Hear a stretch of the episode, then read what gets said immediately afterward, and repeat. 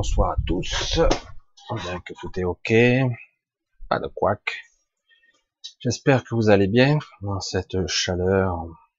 Évidemment, 1er août, normalement il est censé faire chaud.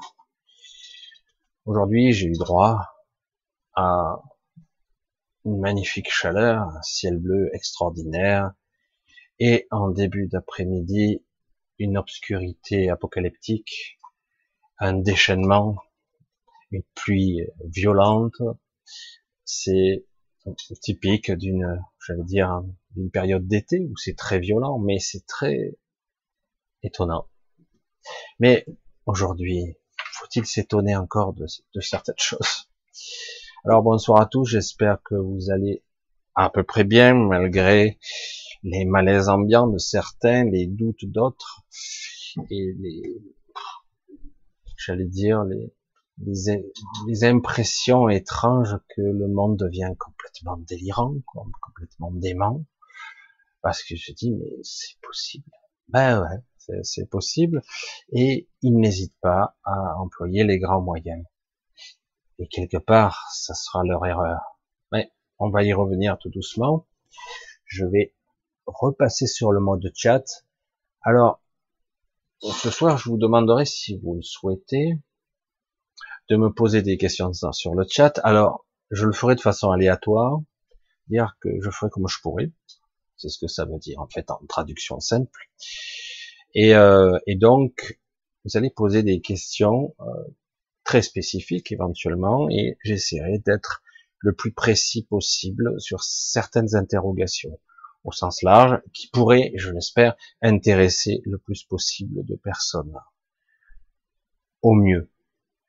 Je me suis aperçu que bien souvent, parfois c'est bien aussi que je fasse les questions que j'ai déjà prises au préalable euh, sur le mail, etc.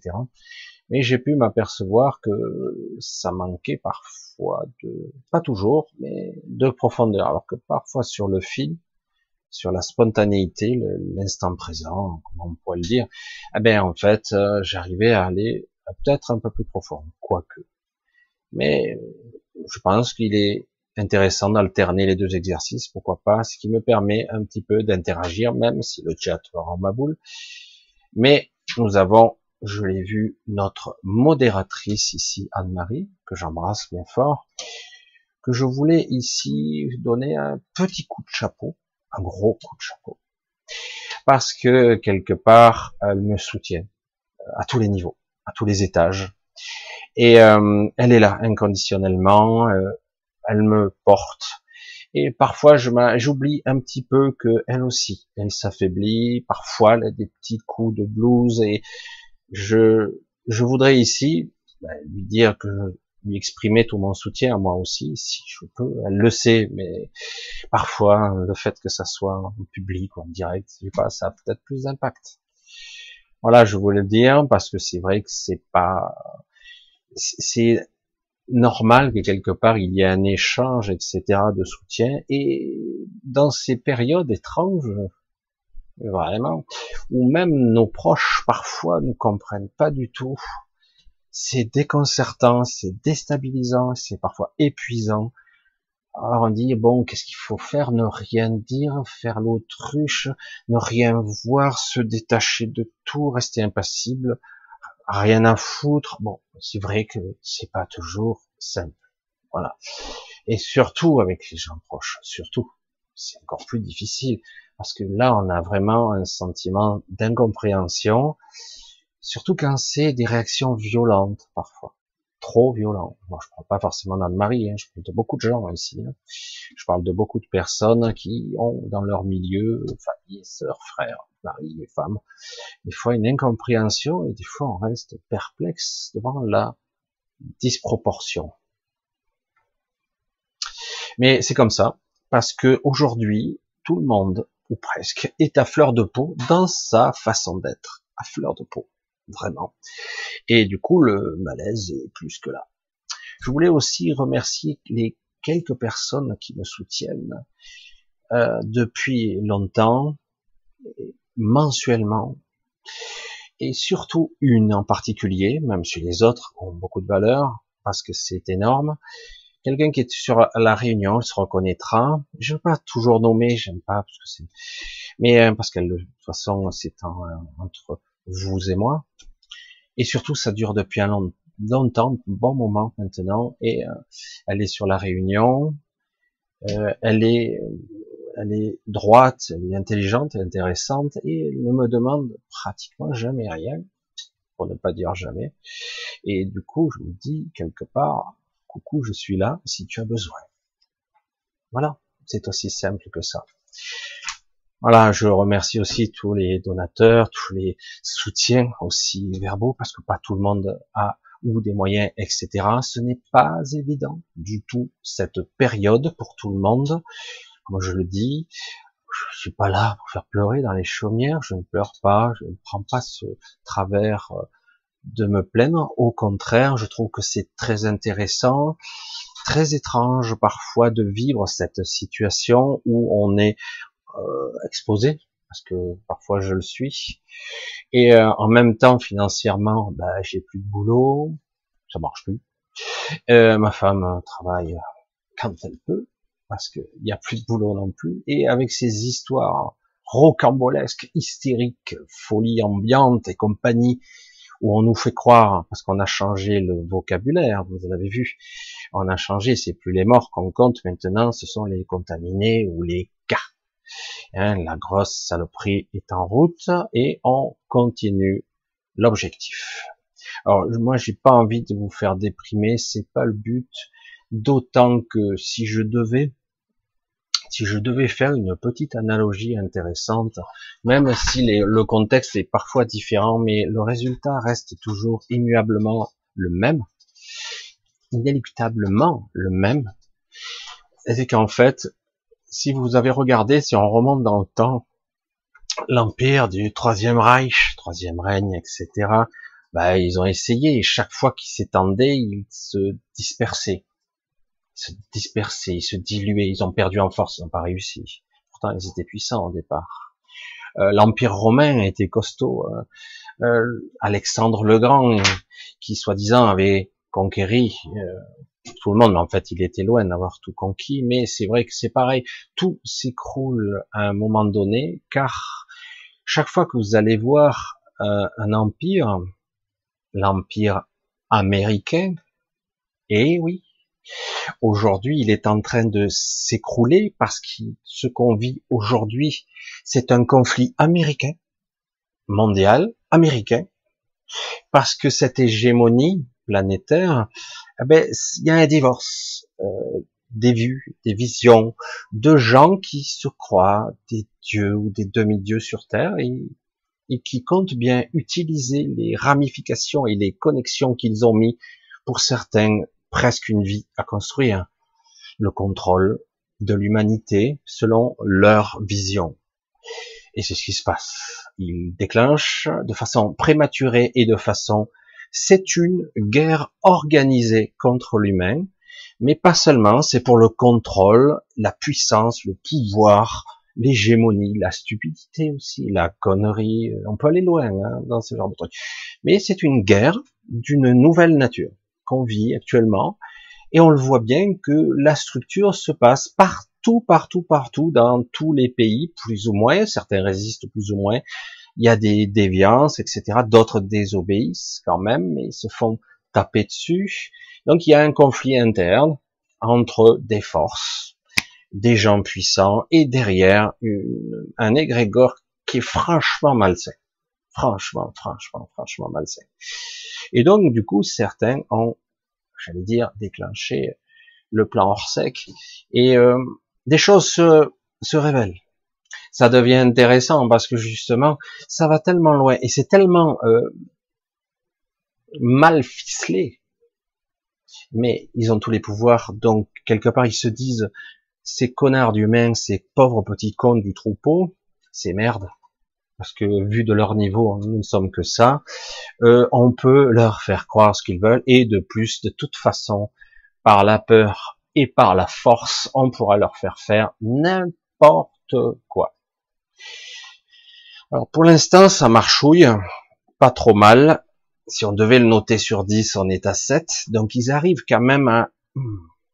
Et on, en assiste à un palier supplémentaire actuellement qui fait que on a l'impression que euh, aujourd'hui euh, les GAFAM, le YouTube, les Facebook, les tous ces gros Twitter et compagnie et qui contrôlent, on s'aperçoit qu'ils se posent en censeur, hein, qu'ils sont en train maintenant de s'opposer. Je trouve ça, je trouve ça assez intéressant que Twitter s'oppose à Trump directement. Je dis ce qui prouve bien qu'il y a bien deux pouvoirs en place dans ce monde, aux États-Unis, mais qui rayonnent sur le monde, puisque c'est une hégémonie. C'est qui, pour ça qu'aujourd'hui on parle de l'ennemi qui vient de l'Orient, l'Asie et la Russie entre autres, mais pas seulement, hein, mais parce que eux ont une autre vision. Ils sont pas parfaits pour nos, pour nos intérêts, mais en tout cas ils ont une autre vision du monde. Ils sont moins euh, dévastateurs, moins agressifs. Hein.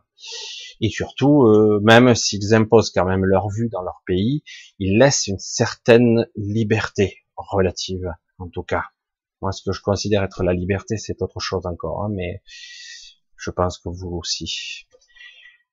Alors du coup, on vit dans un monde délirant et dément, et on se dit, mais ce petit théâtre de Guignol, il, a pété le boulard, il y a le, plein de choses qui se passent et il y a toutes sortes de contre-pouvoirs qui s'organisent qui ne sont pas visibles puisque vous l'avez constaté, 90% des médias sont tenus. Et on en arrive à des cons puissance 1000, je sais pas comment le dire autrement, des cons puissance 1000 qui se prétendent journalistes, qui sont en train de faire de la propagande, pour reprendre des anciens termes, et pour conditionner et de déterminer la, la pensée unique, de déterminer ce qui est vrai ou pas vrai. Et moi, je leur dis d'aller se faire foutre. Bon, bon c'est pour moi, hein, personnellement, c'est pas mon problème. Mais pour tous ceux qui le voient, c'est vrai que certains vont regarder les infos parce qu'il faut bien savoir ce que l'ennemi prépare. L'ennemi, en tout cas celui qui veut nous faire subir des choses. Le plan qu'ils ont prévu pour nous, je l'ai en tête, j'ai vu ce qu'ils ont prévu. C'est encore pire que tout ce que vous pourriez croire ou imaginer. C'est vraiment dévastateur. Il y a plusieurs, plusieurs projets dans le projet, c'est énorme. C'est délirant. C'est vraiment des cerveaux malades. Alors du coup, on pourrait se dire, on pourrait se dire, mais y a-t-il une orchestration, un destin? Pourquoi je dis ça? Parce que quelque part, chaque fois qu'il y a eu empire ou contrôle, et surtout à notre époque où on atteint une démographie extraordinaire, dans l'histoire de l'humanité, on n'est jamais connu. On n'est jamais arrivé à 8 milliards d'habitants, environ. On n'est jamais arrivé. Et du coup, euh, c'est tout nouveau ce qui se passe là. Et on voit bien que Là, actuellement, avec un vaccin qui sera capable de reprogrammer l'ARN, c'est de l'information qui est véhiculée, capable de reprogrammer programmer la génétique.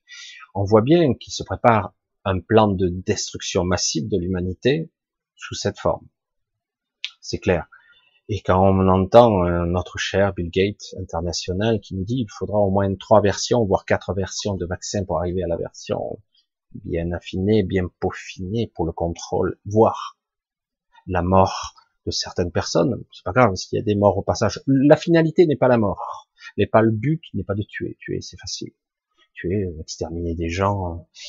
Mais en tout cas, si le vaccin devait déclencher une pandémie, ben, ils auront toutes les excuses de dire que ça vient du Covid et non pas du vaccin. Mais regardez bien, vous allez voir que dans les mois à venir, ça va pas se passer. Mais alors, pas du tout comme prévu, même si pourquoi? Parce que en fait, le scénario n'est pas prévu comme ça. Même s'ils essaient de forcer le destin, ce n'est pas prévu comme ça. Dans le temps, il y a eu des... C'est pour ça que j'en arrive là où ce scénariste, cette histoire, cette boucle temporelle qui se répète, qui n'a pas les mêmes euh, acteurs en apparence et la même histoire. Le décor est différent, mais le cycle est le même. Il y a eu énormément de médiums, de voyants à travers euh, les décennies, des gens un petit peu bizarres, qui prévoyaient euh, des choses extraordinaires et qui se déroulaient ou pas.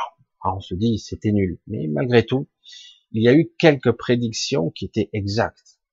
Notamment, on a prévu la fin de l'Europe ou la destruction totale de ce bloc, la déchéance totale de, on va dire, l'ancien monde, l'ancien monde qui part de cette vieille Europe. Euh, mais les États-Unis suivront. Peut-être, euh, oui, parce que quelque part, tout est lié, évidemment. Et, euh, et du coup, certains avaient prévu, euh, ah, ben, ils ont même prévu jusqu'à 1000 ans ou 2000 ans dans le futur ce qui allait se passer. Et on se dit, mais c'est du délire. Et quel intérêt de prévoir aussi loin dans le futur euh, des choses que nous, on sera déjà mort plus longtemps de toute façon. Et on se dit, mais à quoi bon quoi Ça sert à rien. Et surtout, pourquoi le dire hein? Et on s'aperçoit qu'en fait, le passé et le futur sont des leurs. On est dans une sorte de roue sans fin, plutôt une spirale étrange, une forme de spirale. Et du coup, on revient très proche d'événements qu'on a déjà vécus, comme si on fêtait des anniversaires. Là, on peut rentrer dans les termes de décodage biologique, mais de la mémoire, hein, etc. Et on, mais on repasse pas exactement dans le même sillon. On se déplace. Et du coup, ça ressemble, mais c'est pas tout à fait. Euh, Aujourd'hui, il y a, c'est un peu beaucoup c'est tout à fait nouveau. C'est, très intéressant. Alors du coup, on se dit, si les événements se répètent en boucle, mais pas tout à fait pareil, on va dire certains, dans certains cas, alors c'est vrai qu'on y rentre, c'est assez déconcertant de dire mais comment pourrait-on prévoir les cycles? Bah, C'est mécanique, c'est c'est cosmique à la limite, les cycles des planètes, etc. On n'a pas la connaissance aussi précise que ça pour voir ces cycles. Et pourtant, certains disent, oui, on a changé de cycle. C'est le cycle de ci, c'est le cycle de là. Chacun y va de son savoir, de ce qu'il croit savoir, ou de sa petite partie de savoir, de sa vision, j'allais dire, étriquée qu'on peut avoir ici. Ce n'est pas une critique, c'est une réalité. La vision qu'on a ici est extrêmement limitée puisqu'on a le nez dans le guidon. On a les pieds dans la merde et les mains sur le guidon. Donc, euh, qu'est-ce que vous voulez voir avec cette vision d'en bas? Euh, Comment vous pouvez prendre le contrôle de vos vies ou même le contrôle de votre réalité? À ce niveau, c'est carrément panique à bord, je me débrouille comme je peux avec les moyens que j'ai, c'est-à-dire pas grand-chose. Et certains, un peu désespérés en ce moment de voir tout ce qu'ils voient, en tout cas, de s'apercevoir, merde, ils vont nous imposer un vaccin, ce sera obligatoire, il sera pas au point, il va y avoir des vagues de malades sans précédent, il risque d'y avoir des morts en masse, mais ça sera pour notre bien, bien sûr, hein, évidemment. Et du coup, tu te dis, mais attends, euh, non. Et j'aurai le droit de refuser, ah, tu auras le droit. Donc c'est intéressant de voir que c'est au niveau mondial, que comme vous le savez, j'ai quelques petites antennes au Vietnam et sans plus. Et on s'aperçoit que malgré qu'ils avaient bien réussi leur leur passage du Covid, eh ben, quelque part ils sont en train d'être ciblés et ça, il y a eu une ouverture et ça y est, ils ont commencé à confiner une grande ville et ils ont eu deux morts, je crois, et pas mal de cas testé, testé positif. Moi, par réflexe et par spontanéité, euh, un petit peu naïve, mais euh, très sincère, j'ai tendance à dire, si les tests ont déterminé qu'il y avait ça, peut-être qu'il faut tester les tests. Mais j'ai rien dit. J'ai rien dit du tout. Hein. Et puis de toute façon, euh, il pourrait me tester contre le virus de la mort. Je pense que nous sommes tous positifs au virus de la mort. Merde. Comment on va faire? On va tous mourir alors? c'est possible. On va essayer de créer un vaccin contre la mort, mais euh, il risque d'y avoir des effets secondaires qui vont vous faire mourir. Waouh, putain, c'est quoi la quatrième dimension? Parce que c'est pas plus absurde ce qu'ils font là actuellement, de ce que je dis. C'est pas plus absurde. C'est complètement con, puissance 1000. On a affaire à des cons congénitales et des malades mentaux. Des malades mentaux, et en plus, ils ont tout le système médiatique autour, avec leur bien-pensante, leur intelligence, et le mot euh, toujours prêt à jaillir complotiste. Ah voilà, parce que c'est facile. Et c'est tellement facile de dénigrer, de démonter. Je vous l'ai déjà dit, je, le dirai sans, sans cesse et sans relâche. Vous pourriez avoir tous les arguments rationnels, logiques, prouvables, démontrables de ce que vous avancez. C'est pas mon cas, hein. moi je fais que parler, c'est tout.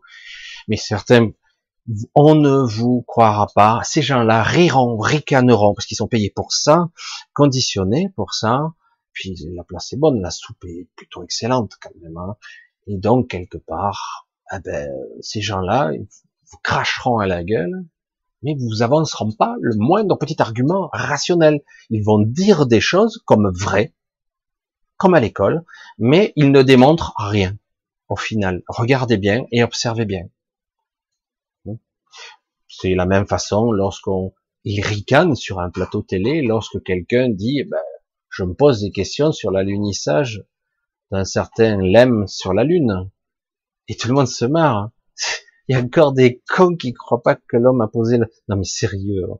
complotiste, machin, pauvre con, idiot du village, tu te fais traiter de tout. Mais à chaque fois, il n'y a aucun argument valable. Mais on l'a vu en direct, machin, j'ai rien vu, j'y étais pas, euh, j'étais trop petit à l'époque.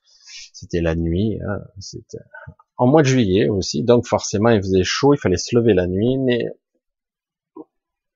c'est complètement irrationnel aujourd'hui avec si on analyse les faits, que les faits, rien que les faits, sans dogme, sans croyance, sans théorie du complot, que je suis en foutre, moi, théorie du complot, je vous dis que une marmite flottante ne peut pas aller et revenir de la Lune avec les, ordinateurs de merde qu'ils avaient à l'époque. Je suis technicien. C'est mon truc, ça.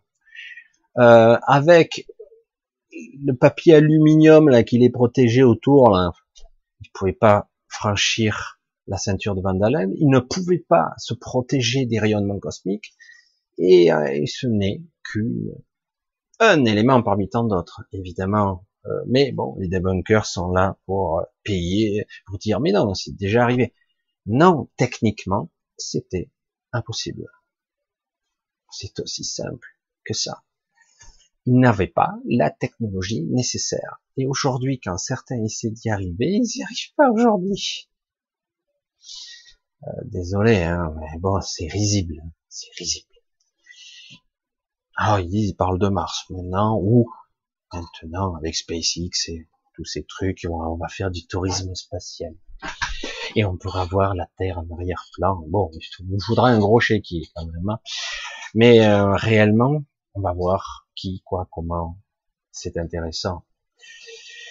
C'est pas grave. C'est pas grave. Mais c'est vrai que c'est un peu facile comme argument. Et c'est terrible à la fois.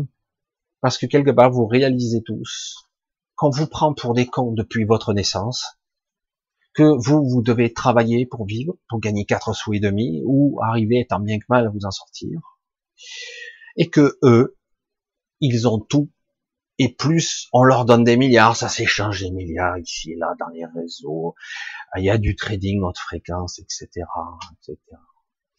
Et vous, euh, vous c'est du vrai argent, de votre sueur, du temps, et les autres, ils, bah, bah, la banque centrale, écoutez, on verra ça, on verra après pour la dette, on verra après pour ça. Ah ben vous, vous, je vous donne carrément un taux négatif, c'est-à-dire que je vous donne tant et je vous me rembourserai moins.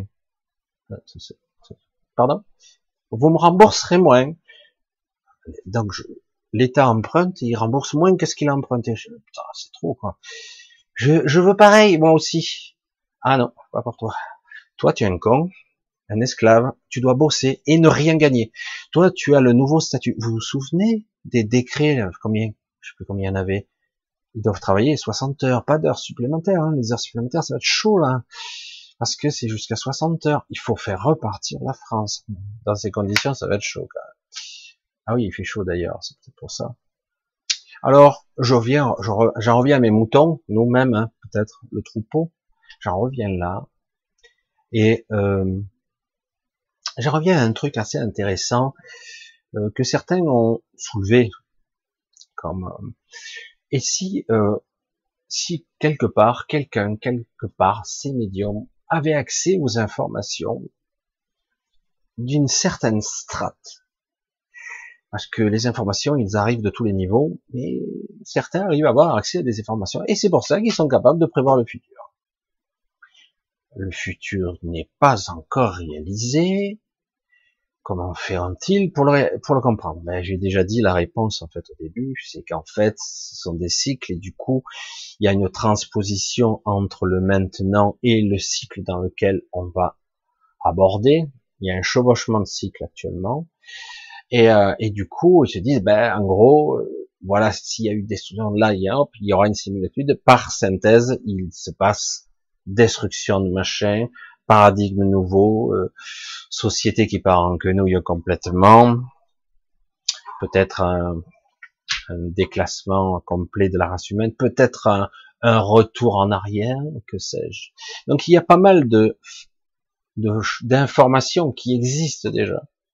Pourquoi?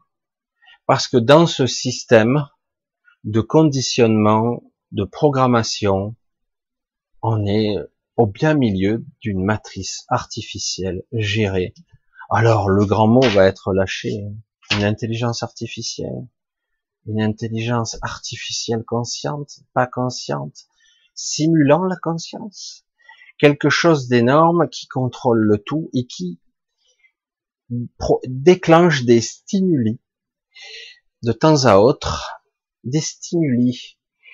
Vous voyez, on titille ça chez l'humain, il va avoir une réaction type préprogrammée dans son inconscient, etc.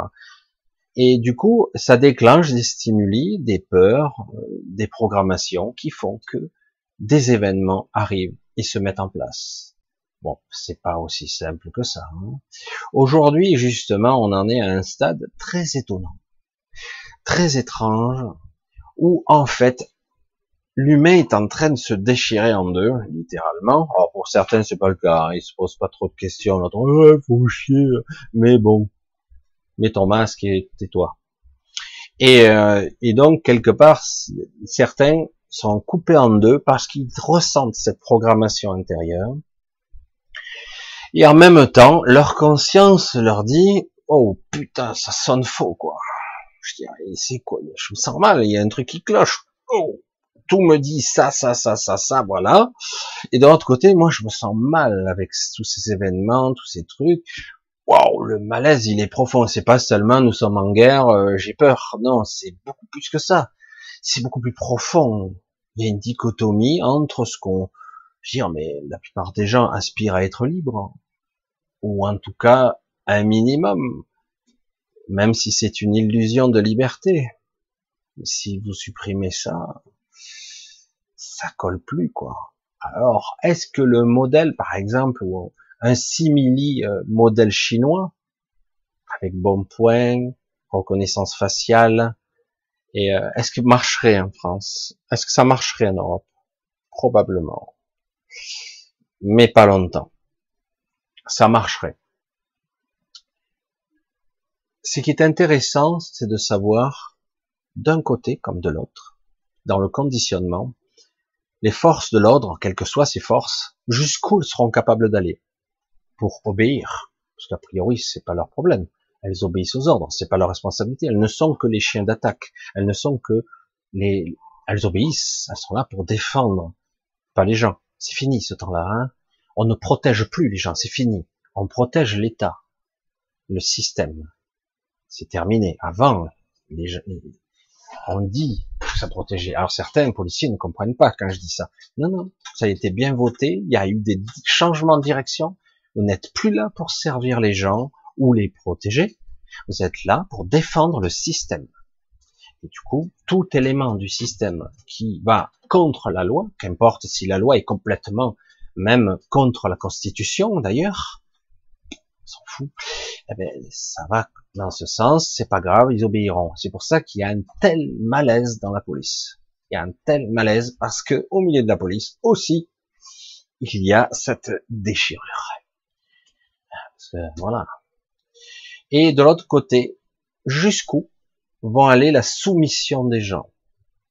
Jusqu'où ils vont dire, oui, mais c'est normal, attends, il y a une pandémie. Oh, combien de millions de cas à travers le monde? Tu te rends pas compte? Justement, c'est ce que tu viens de dire, de cas. Et même ce que je viens de te dire, ça te parle pas, quoi. Quoi, quoi Qu'est-ce que tu m'as dit? Qu'est-ce que tu m'as dit?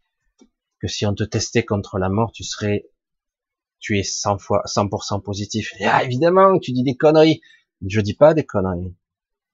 Le processus de la vie, je marche, je parle comme ça parce que je suis obligé d'articuler, parce que amène à un processus de vie.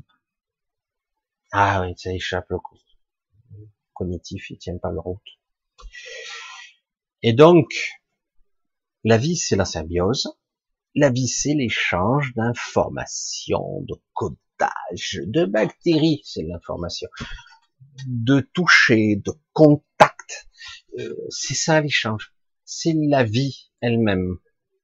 Et oui, c'est notre mode de fonctionnement, et dans le physique, et dans le subtil. On fait ça tout le temps on se serre la main, on se touche, on se regarde, on se connecte par le regard, c'est vrai, et on se touche parfois, on se parle, on échange. Et c'est pas pour ça qu'on meurt tout le temps, quoi. Et puis, de temps en temps, oui, il y a des gens plus faibles qui meurent, il y a des gens qui, oui, il y a des déséquilibres, oui. Mais là, non. Voilà. Euh, je sais pas. Mais bon, je l'ai déjà dit, c'est m'énerve de radoter, mais celui qui a vécu ne serait-ce qu'un petit peu, même de loin, une vraie épidémie, pourra dire immédiatement qu'il n'y a pas de pandémie ici. Il n'y en a pas, c'est pas vrai, c'est pas vrai. C'est une mise en scène monstrueuse. Mais bon, on n'a pas le droit de remettre en question. Parce que je vous garantis que si vous approchez d'un village africain ou autre, etc., et que là, vous avez des morts, vous voyez les corps, et que ça n'arrête pas, ça, c'est une épidémie. Oui, grave et vous sentez que là, vous le sentez. Je vais vous dire un dernier truc, on va pas insister toute la soirée là-dessus parce que c'est fatigant à force, c'est épuisant, je trouve. Euh, sujet délicat, pour moi en tout cas. Deux jours avant sa mort, à mon père, je parle de mon père, donc à Priva, était un service, euh, service euh, palliatif. Et euh, j'allais, euh, je le voyais faiblir, renoncer. Mon père, il en avait marre, il en pouvait plus, pauvre. Quatre cancers, il était au bout du rouleau, il en avait marre, il lâchait. Et euh, deux jours avant, cette sensation, on peut pas pour ceux qui ont ressenti ça au moins une fois dans leur vie, on ne peut pas y couper. La mort, ça se sent, c'est dans l'air, c'est palpable. Tous ceux qui ont approché, nous, les gens civilisés ici, ils savent même plus que c'est. C'est quand ça tombe à côté d'eux, ah oh, putain, ils sont surpris, ils restent perplexes. Mais tous ceux qui ont été approchés une fois ou deux par la, mort, qui l'ont ressenti au moins une fois, c'est quoi, c'est dingue, hein on dirait que je parle de quelque chose de vivant, c'est étrange, cette énergie. Hein eh ben, ça se sent, c'est palpable. Et oui. Un jour, il y a, dans un film, ça m'a fait très saillir, j'étais jeune, je crois que ça s'appelait Harlequin, c'est un film de Robert Powell qui était, je l'ai déjà dit, je crois que je l'ai déjà dit en direct. Et j'ai dit, à un moment donné, il y a ce petit qui a un cancer et qui va mourir, et euh, Harlequin, on pourrait dire comme ça, il, le, tient cet enfant dans le vide. Je l'ai déjà dit pour ceux qui ont déjà vu, mais je vais le répéter parce que c'est quelque chose de fondamental pour comprendre ici que c'est une supercherie. Plus que ça même. Et qu'en plus, la supercherie pourra engendrer beaucoup plus de morts. Il prend ce petit garçon, il le met dans le vide, le bras dans le vide. Il est dans le vide, le bras peut lâcher, Alors euh, les autres lui disent oh, putain, ben lâche, ramène l'enfant, ramène l'enfant. Lui il dit non. Et il lui demande que ressens-tu, Alex? Que ressens-tu? Le cri le petit ah, c'est la panique à bord. Et au bout d'un moment, le petit regarde le bas. la mort. Il le reprend dans ses bras. Maintenant que tu sais ce que c'est la sensation de mourir ou la sensation que de la mort, tu ne te feras jamais plus surprendre. Cette sensation, elle est unique. Vous nous oubliez, vous ne pouvez plus oublier. C'est pas possible. Et du coup, là, je vous dis qu'il n'y a pas de pandémie. Il y a de la manipulation. On teste des gens qui sont positifs. Il y aura probablement des morts parce qu'on met en place un système qui crée la peur, qui crée une diminution de vos systèmes immunitaires, qui crée, qui engendre, pour certains, si on leur dit c'est, vous êtes positif, c'est chocotte, hein. Ah, même s'il a 80% de chance d'avoir rien du tout, 80%, ça veut pas dire qu'il peut pas arriver, hein, attention, ça peut arriver, bien sûr. Mais, mais on lui dit, vous êtes positif, ben, la personne peut d'un coup déclencher une crise. Vous voulez que je vous raconte encore une petite histoire? Allez, on va raconter une petite histoire. Une histoire que j'ai déjà racontée aussi, mais elle est d'à propos. Monsieur X traîne la patte régulièrement. Il a un problème à une jambe, il en a marre, il sent plus sa jambe de temps en temps. Il la lance, il arrive, marche, il marche mal. Et il fait ça depuis des années. Il en a marre. Un jour, il va voir un docteur. Monsieur le docteur, vous qui savez, j'en ai marre, euh, de temps à autre, par période, j'ai comme une crise un peu plus forte que les autres et j'ai tout le côté gauche qui se paralyse, j'ai cette jambe là, je la sens plus, il y a des fourmis, euh, et puis il me faut un bon mois derrière, et puis ça revient, pendant des fois six mois je suis tranquille, et puis ça recommence encore, et j'en ai marre, docteur. On va vous faire une batterie test, monsieur X. On va vous faire une batterie de test. Ah oui, ok, merci. La sensation du patient à ce moment-là, psychologique, c'est on me prend en considération, j'existe, ce que je dis est pris en considération. Donc il y a un relax, une sorte de relaxation parce que je me sens mieux, je me détends vis-à-vis de ma pathologie. Vous voyez comment ça marche? C'est étonnant. Hein c'est du décodage, c'est un mode de fonctionnement de votre psyché. C'est chez tout le monde comme ça. Et du coup, vous relaxez. Du coup, vous avez même l'impression que ça va mieux, même des fois. Même si vous avez une grosse maladie, des fois. Vous êtes pris en main. Alors, on continue ici. On continue. Et ils font des tests jusqu'au moment. On a les résultats. Euh, vous devez en parler avec votre médecin. Ah, c'est sérieux? Je sais pas. Vous devez en parler avec votre médecin. Il le voit.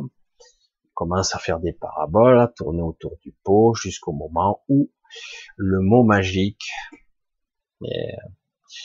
pas très cool, va parler à son inconscient, à son conscient, à son mécanisme de peur. Monsieur, en fait, c'est normal. Vous avez des attaques de la myéline, nanana, il lui explique des plaquettes, machin qui se passe dans le cerveau, vous savez, nanana, je comprends rien, docteur, expliquez-moi, quoi. Bon, vous avez des cris de sclérose en. L'autre dit mais euh, c'est pas une maladie où euh, on, est euh, handicapé ou très mal ou, d'un coup on peut être complètement dans un sale état quoi. C'est pas cette maladie là où il n'y a pas de traitement. on a fait beaucoup de progrès. le regard est fuyant du médecin, etc., etc. Je vous donne le mille, hein, je résume. Le lendemain, la personne avait une crise. Le lendemain, avec une, crise de clairon en plaque, se retrouve paralysé de la tête aux pieds. Hasard. C'est du hasard. C'est, il y a, donc il y a un déclenchement? Non, pas du tout. Le stress réveille tous les autres stress. Le mécanisme de peur a surmultiplié sa crise d'habitude. Alors qu'avant, il savait le gérer. Il savait, il y arrivait. C'était pas terrible en vieillissant, c'était de plus en plus handicapant, mais il tenait le coup. Il avait réussi à vivre avec. C'est pas top, il a rien résolu, mais il y arrivait. Et là, quand le verdict ou le pronostic est tombé, son mental, sa psyché n'a pas pu gérer. Et là, les yeux écarquillés, il imaginait tous les scénarios, toutes les histoires. Et au final, cette personne se retrouve paralysée. Une attaque complète, plus de transmission nerveuse, plus de connexion en bas de ses membres et en haut de ses membres, se retrouve paralysée, complet. Alors c'est quoi la moralité de cette histoire dramatique? Si on fait une prophétie auto-réalisatrice et qu'on insiste, qu'on insiste, qu'on insiste jour après jour, après jour, après jour, merde à ces journalistes de merde et qu'on continue encore parce que non il faut informer hein. et qu'on fait ça on conditionne c'est clair? Donc on crée de futures pathologies. Si vous déclenchez un petit Covid, vous avez 80% de chance, et que la personne est un petit peu fragile ou a des bugs mentaux qui lui per... qui va la rendre vulnérable, bing, elle va, elle va faire partie des 0,5% qui seront gravissimes. Ça sera parfait pour elle. Ne croyez pas que ce que je dis est du baratin, c'est du scientifique, ça aussi. La psyché fonctionne comme ça. Et je vous parle même pas du système immunitaire qui s'affaiblit, etc. Le fait que vous soyez confiné, vous soyez pas, vous sortiez pas comme d'habitude, que vous, vous faites pas comme d'habitude. Le simple fait d'être en état de c'est pas comme avant, euh, ben déjà, eh oui, déjà. Et donc il y a une énorme responsabilité de con congénital puissance 1000 et en plus de meurtriers, de gens qui collaborent avec un système sous prétexte de nous protéger nous. Ah, oh ben merci, c'est super. Oh, je, je, suis, ah, je suis flatté, flatté que vous, qui d'habitude vous s'en foutez des gens. Hein. L'exemple des gilets jaunes, il est pas vieux quand même. Hein? Les gilets jaunes, les, quand on tirait, on les voyait bien les les tirs. Ils étaient pas vers le bas, ils étaient bien à l'horizontale. Hein. Ils visaient bien la tête. Je confirme. Toutes les scènes qu'on a vues en vidéo étaient bien. Ces gens-là savent tirer. On voir les nuls. Mais alors, si on met des armes dans les nuls, euh, je suis désolé. Ils avaient des instructions très spécifique. Faites peur. Mettez en tenaille, attaquons. C'est le principe. Chacun va utiliser ses armes pour euh, bah, défendre ses intérêts. C'est pragmatique. Et donc l'État, l'État profond, comme diraient certains, la coordination mondiale, on voit bien qu'aujourd'hui c'est mondial. On a vraiment un gouvernement mondial qui planifie tout ça. Alors du coup, je reviens un petit peu à la sujet de ce soir, le scénariste, le quelque chose qui déclenche chez nous des stress ou des programmations, parce que on est programmé encore et encore et encore et encore et encore. Et quand je dis ça, c'est rien, parce que là, on en est à, vous pouvez allumer n'importe quand, n'importe quelle chaîne d'information, mais n'importe quand vous tombez dans la minute qui suit ou instantanément, Covid, putain de merde, c'est pas possible. Il a plus d'infos? Si, il y en a un peu quand même. Ah bon Putain. Depuis qu'on a les chaînes d'information, ils sont forts hein, quand même. Il y a toujours un truc quelque part qui est horrible. Il n'y a jamais un truc sympa, c'est très rare, hein, de temps en temps, mais c'est pas intéressant. On va pas rentrer dans trop le détail. Du coup, quelque part, on s'aperçoit que cette matrice dans laquelle on est nous envoie des impulsions et nous, nous réagissons à ces impulsions. La majorité des gens, je dirais dans le 70% des cas, réagissent tout de suite. D'autres un petit peu plus tard. Et on en arrive parfois jusqu'à 95-98% des gens qui vont finir par conformisme à être comme tout le monde dire bah, on, obéit aux règles. Regardez, moi je vais en EHPAD, si j'ai pas mon masque, ben je rentre pas, ou je rentre et je me fais vite démolir. démolir. C'est grave. Hein Alors du coup, tu te dis bon, si je veux voir ma mère, bien obligé. Et, c'est plein de petites concessions comme ça, parce qu'en plus, on vous fait culpabiliser. Parce que eh, si je suis positif, oh, oh, si j'ai pas mis du gel et que j'ai pas le masque, je risque de, de le donner. Surtout quand on voit la démonstration des masques traditionnels papier jetable qu'on voit et on s'aperçoit à tous les coups que le maillage est trop gros et que le virus passe au travers sans problème. Mais bon, je vous parle pas du reste où vous respirez vos propres gaz, vos propres gaz carboniques, vos propres bactéries. Le masque est utile, mais ça doit pas être trop long. Ça doit pas être. Puis, au final, moi, j'aurais tendance à dire, je prône la symbiose, l'échange d'informations, sans peur, sans crainte. Moi, ça ni chaud, ni rien à cirer. Et si tu l'attrapes, écoute, je l'attrape. C'est, j'ai eu quelques maladies dans ma vie, je les ai eues, et bizarrement, je les ai plus. Alors, bon, miracle, euh, schéma de pensée particulier, euh, destin, qu'importe, je m'en fous. Voilà. C'est vrai que ça commence à faire beaucoup, moi, en ce qui me concerne, mais bon, je suis toujours là. Et j'explique, je parle, je fais mon monologue sur YouTube. J'étais pas du tout prévu comme ça en 89 quand j'avais eu mon coma. C'était pas du tout prévu comme ça en 2007 quand j'ai eu mon cancer. Euh, voilà, je me suis fait charcuter. J'aurais peut-être même pu éviter ça si j'avais su.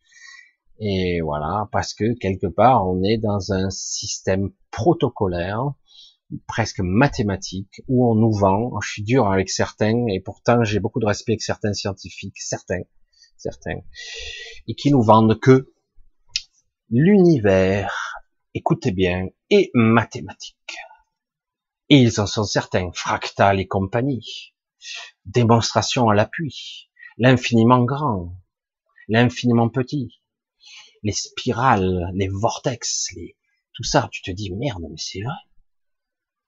Et du coup, tu te dis, ah, et si tout ceci n'était que, non, on est dans Matrix. C'est une simulation. Non. C'est mathématique. Il y a nuit, il y a quelque chose comme ça. C'est pour ça que je dis, qui est le scénariste? Ou en tout cas, c'est quoi l'information que nous on capte au niveau inconscient et qui d'un coup on met en place? Parce que sans nous, l'histoire ne marche pas. Attendez, 8 milliards de personnes, si toutes elles disaient, arrêtez avec vos conneries, Arrêtez, c'est bon, hein, tu vas pas me faire. Et puis, s'il y a des maladies, ben, comme je disais là, cet après-midi à, à l'hôpital, oh, il faisait 39 aujourd'hui. 39. Ça commence à être sympa comme température. Ma mère dans sa chambre, enfermé, sans ventilateur, pas de ventilateur, interdit, ça propage le Covid. Première chose que j'ai fait, j'ai allumé, le ventilateur. Non mais sérieux. Donc euh, il vaut mieux crever à tous les coups de la chaleur d'un éventuel Covid qui serait même peut-être même pas là. Puis même s'il est là, on verra bien quoi. Mais sérieux. On en arrive à une absurdité, mais ils sont les auxiliaires de vie, les infirmières sont obligés d'obéir. Alors, euh, quand euh, vous avez une ou deux personnes au max qui sont là par service pour 30 ou 40 malades, 30 pas malades, handicapés ou parce que certains sont très handicapés ou euh, des vieux en tout cas pas en forme, je vous garantis qu'ils les laissent dans leur coin tout seuls. À... En plus, ils ne ressentent même pas la sensation de soif alors moi j'arrive, j'arrête pas de donner à boire, voilà.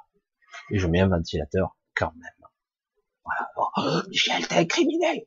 Comment ça, je suis criminel? Parce que des cons ont déterminé des protocoles. On propage le virus. On part du postulat. Ça me rappelle ah, encore un protocole américain. Putain. Eh oui. Je vous le raconte celle-là? Non. Allez, je vous la raconte quand même. J'ai travaillé sept ans dans une conserverie. On appelle ça l'apertisation une conserverie, on met sous conserve aussi bien des bocaux, donc des capsulages pasteurisables, stérilisables, pour ceux qui connaissent, on va pas rentrer dans le détail. Et il existe des autoclaves. Que là, parce que vous voyez, la lessiveuse d'avant, on faisait bouillir pendant une heure. C'est le même principe, à part que un peu plus sophistiqué. Il y a des cycles de température, où on, et puis de refroidissement rapide, puis hein, c'est très calculé parce qu'il faut, si c'est des bocaux, faut pas les faire éclater, faut pas des chocs thermiques. Si c'est des boîtes, faut pas qu'elles soient écrasées par la pression si vous enlevez tout l'oxygène, etc. Donc il y a ce qu'on appelle DVS, des valeurs stérilisatrices. Il faut les mettre au point. Vous savez comment, sur quoi on se base pour faire des valeurs stérilisatrices dans la pertisation, dans la conserve? On se base sur le postulat de départ qu'il y aurait, hypothétiquement, hein, le Clostridium botulinum. Waouh, putain, c'est quoi ce truc-là? Eh ben, c'est un des, une bactérie sporulante qui peut sporuler, résister à des très hautes températures et potentiellement la plus pathogène qui soit. Il y a peut-être pire, mais en tout cas, celle-là, c'est la plus résistante à la température, qui est capable de sporuler et de regermer par la suite. Ça y est, vous avez eu votre petit cours. Et euh, c'était intéressant, moi je, moi je trouvais ça passionnant, hein, les VS, comment calculer, mais j'ai dit, mais putain, mais et s'il y est pas, parce qu'il y a d'avoir une chance qu'il y soit pas. Hein. Oui, mais non, c'est mieux de le prévoir au cas où, comme ça on est sûr qu'on se base sur le plus pathogène, donc forcément, ben, la boîte est stérile.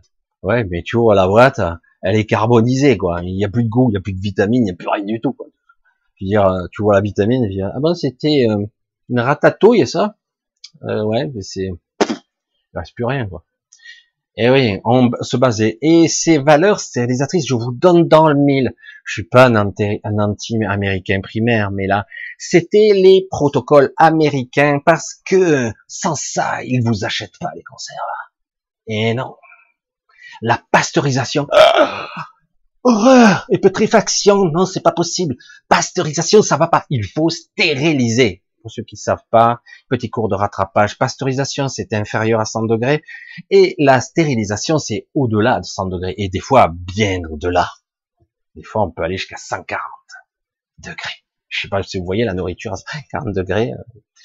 Euh, pour ceux qui font cuire à la vapeur, ils doivent rigoler. Hein. Bon, parce que juste un petit jet de vapeur, ça, là, Surtout que nous, euh, j'ai vu qu'il existait des techniques qui étaient quand même assez intéressantes, mais encore faut-il les vouloir, où on enlève la pression atmosphérique et on pouvait faire bouillir à 60 degrés, parce que sans la pression atmosphérique. Je vous fais même des cours de physique, vous voyez. C'était même pas prévu comme ça. Mais du coup, eh ben, vous avez une confiture qui est, avant, on les faisait cuire à 104 degrés, parce que j'ai été confiturier aussi. J'en ai fait des métiers. Hein. 104 degrés à peu près, hein, on va ça, il fallait atteindre 60% d'extrait sec. Mais si on, on atteint 60, 104 degrés pour une confiture, pour arriver à faire intégrer le sucre, etc., et si on le fait trop vite, etc., on caramélise, et du coup, ben, la confiture, elle prend de la couleur. Elle devient, elle plus une belle couleur. Le fruit, est décomposé. Alors que si vous les mettez dans une boule qui supprime la pression atmosphérique, elle bout à 60 degrés, du coup, vous atteignez 64 degrés au lieu des 104. Donc on peut cuire la nourriture de façon intelligente, relativement, en tout cas pour que ça se conserve si on veut faire ce métier-là. Voyez comme ça fonctionne quand même tout ça. Protocole américain, stérilisation, le fait de s'affaiblir. Et dernière anecdote pour pas vous gonfler, parce qu'après on va passer un petit peu aux questions et puis je vous parlerai un petit peu du scénariste. Qui est-il et euh, donc c'est et oui parce que quelque part le principe il est très intéressant de savoir que le scénariste est artificiel, mais qu'en réalité c'est qui qui fait, c'est qui qui a le véritable choix final s'il existe, c'est nous. Mais encore faut-il qu'on prenne ce pouvoir. Non? Je suis soumis au pouvoir, j'ai soumis, je coche toutes les cases, etc., etc. Donc, dans le principe, vous voyez bien qu'on a créé un homme affaibli, qui est sous médicaments, qui boit de l'eau chlorée, qui détruit sa flore intestinale en permanence, et résultat des courses, quand Michel Ribes, en 2009, se retrouve au Vietnam avec une nourriture qui est pas toujours maintenant ça a évolué mais à l'époque j'allais j'allais dans le restaurant machin qui était pas qui était cuit où ils faisaient la cuisine par terre. Eh ben je me suis retrouvé vite malade. Les vietnamiens pas du tout. Moi oui. Ah ouais, mais pourquoi? Ben il y a des bactéries, les méchantes bactéries dedans, c'était pas bien propre. Mais eux non. Pourquoi? Parce qu'ils ben, ils ont l'habitude. Leur système bactérien est protégé, ils ont l'habitude. Comme un enfant qui bouffe de la terre, ah c'est horrible. Ah son système s'est adapté. Et alors que si tu bois du l'eau chlorée et que tu es sous antibiotiques en permanence, etc. Les antibiotiques, il faut pas y aller trop, euh, trop fort quand même. Des fois, ça peut te sauver la vie, mais ça doit être un cas d'extrême urgence, quoi. Et euh, dans le cas du Covid, notamment, si vraiment ça se déclenchait. Bref. Mais si tu es d'antibiotiques, etc., ta flore intestinale, ton système bactérien, ta symbiose, toute ta flore, tout ton univers intérieur, et t'as trois quarts déséquilibré, voire complètement mort, ou partiellement mort. Du coup, qu'est-ce que tu veux avoir une harmonie dans tout ça? Une alchimie. La nature et moi ne font, on fait qu'un seul être. Non, je suis séparé de la nature. Tu n'es pas séparé, tu es un univers à toi tout seul, bactérien, cellulaire, même de virus, de fragments d'informations, comme diraient certains. Et du coup, c'est qui qui a le pouvoir? Le scénariste vient d'où?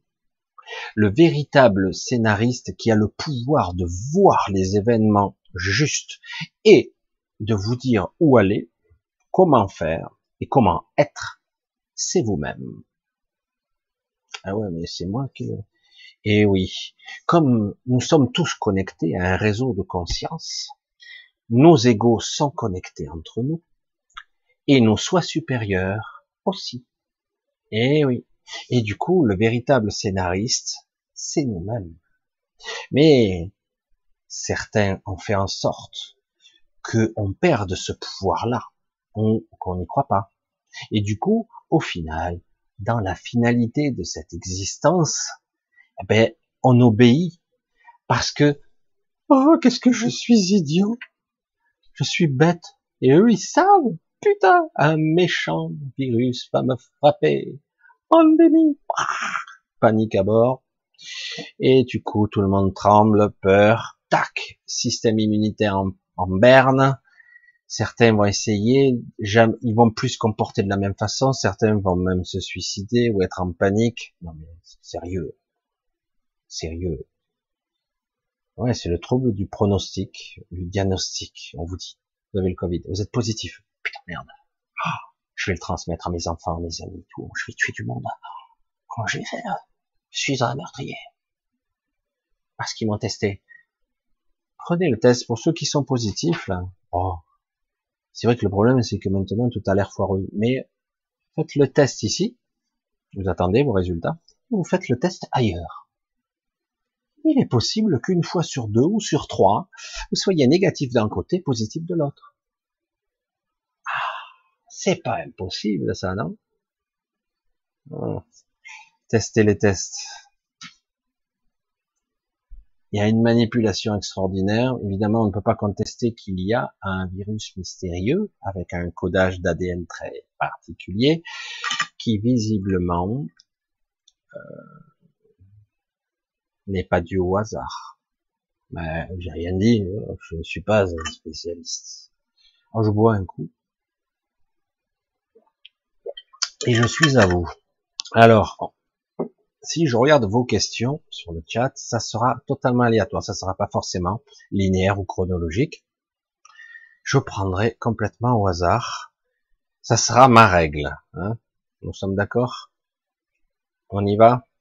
Je regarde. ben c'est bon. On est normalement ce soir jusqu'à 23 heures comme d'habitude. Il nous reste une bonne heure et demie. Et on va essayer de voir si on arrive à quelque chose de cohérent dans cette soirée. Alors, je vais voir un petit peu si vous avez des questions qui me parlent. Coucou donc Anne-Marie, bisous. Hein. Oula, Tchouka, voilà. Voilà, Anne-Marie. Je suis son petit frère et elle est ma grande sœur. Allez, je regarde un petit peu. Ah tiens, ben, je viens de voir la téléphonie, Ah, hacker à fréquence du divin au profit de l'IA. Ah, pour hacker la fréquence du divin au profit de l'IA. Alors, euh, je vous réexplique ma vision. Je fais simple, parce qu'autrement c'est pas la peine. Imaginez une planète qui a été conçue à partir, qui a été créée, imprimée à partir d'un esprit particulier. Un être particulier a créé ce qu'on peut appeler Gaïa, s'il qu'importe. Il l'a créé à partir de son esprit. Il l'a créé. Il n'a pas créé l'univers. Il a créé ce monde-là en septième densité. De quelle façon? De la même façon que vous et moi pouvons imaginer des choses dans notre imaginaire, ça peut rester au niveau du mental, mais ça peut se manifester au niveau de l'astral. Ça peut se manifester, ça prend forme, ça se désagage, ça devient évanescent, ça disparaît, ça ne prend pas forme, ça prend forme. La peur peut prendre forme. Oui, on peut arriver à modifier la réalité, mais un, un être comme ça, a créé, à partir de son essence, une planète gigantesque en septième densité. Au départ, cette planète devait être complètement inhabitée au départ. planète sauvage, une planète naturelle, etc., etc. Euh, C'était vu comme ça, une planète qui serait propre.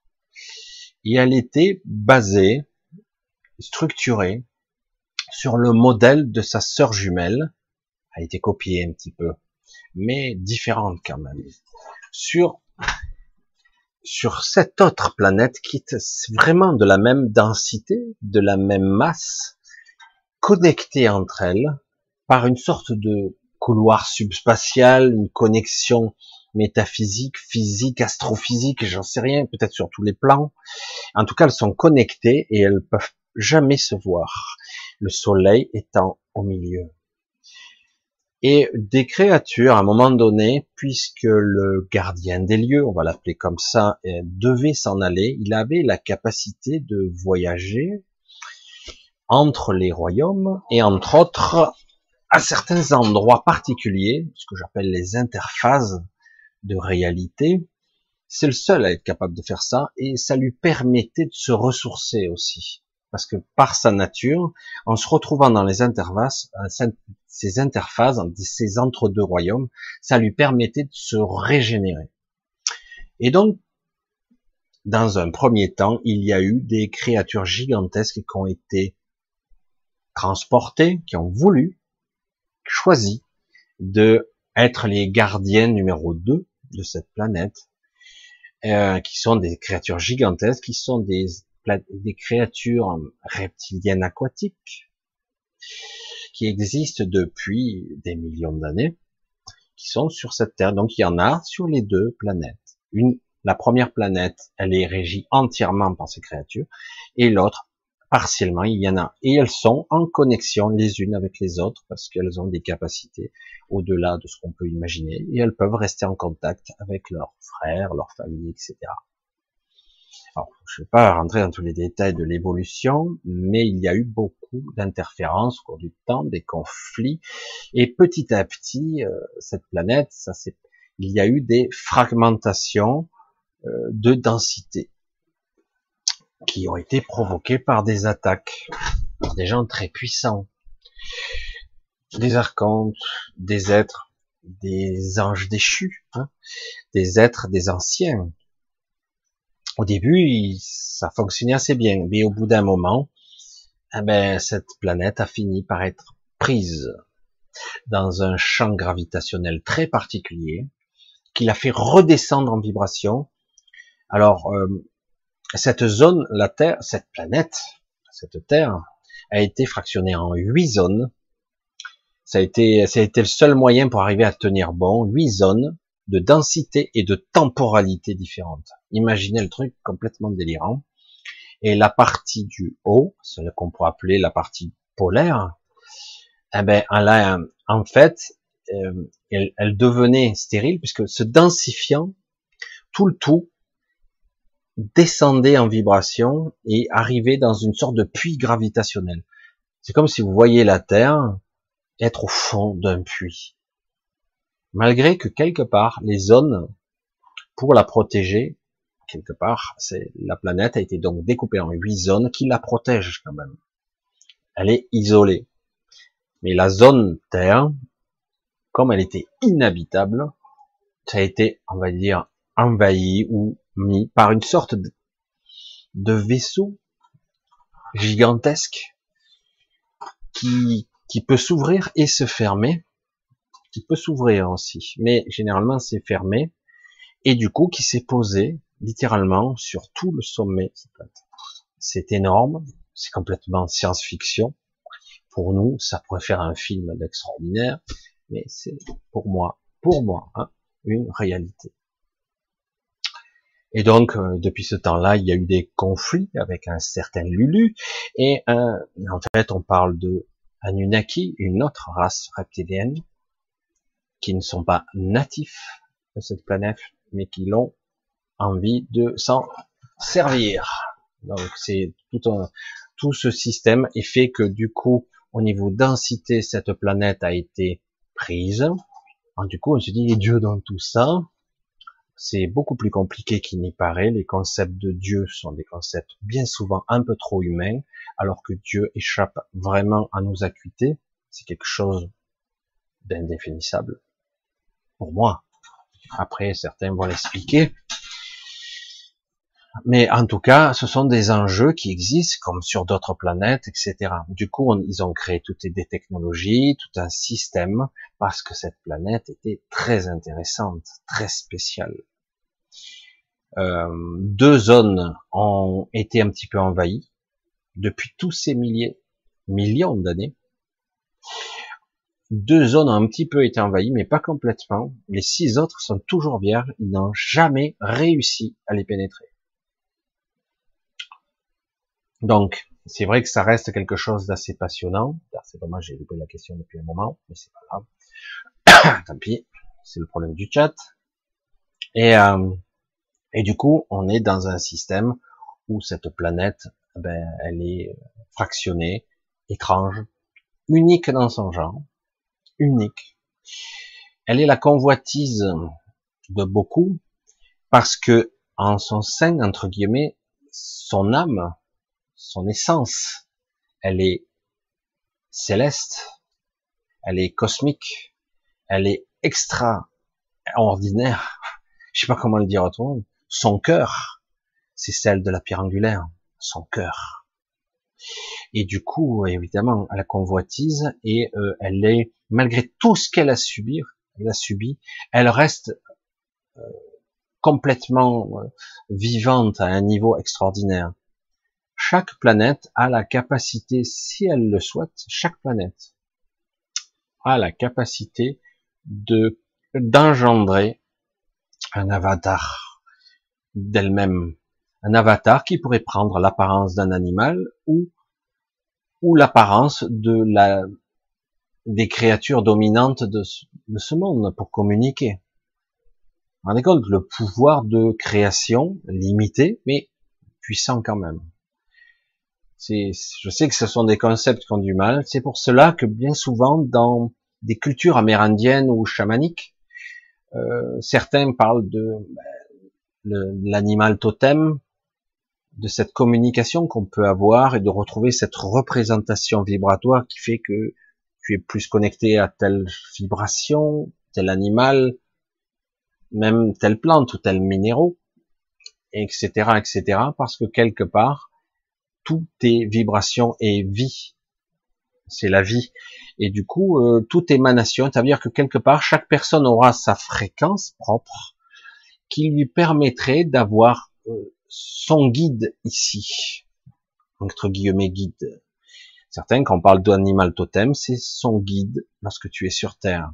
Pas un guide dans l'astral ou ailleurs. Je parle d'un guide physique, mais connecté à votre mental c'est pas un leurre, c'est pas, c'est quelque chose d'assez étonnant. C'est pour ça que ces cultures valent le coup de les étudier parce que du coup, c'est un, ça remet en relief et en évidence la connexion qu'on a dans le monde dans lequel on vit.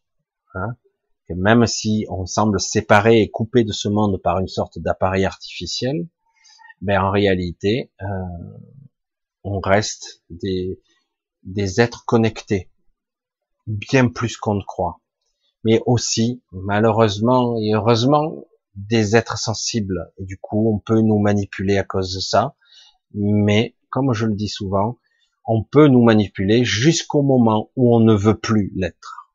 Et là, d'un coup, il y a une insurrection, euh, des cataclysmes, un schisme qui se passe, ça suffit.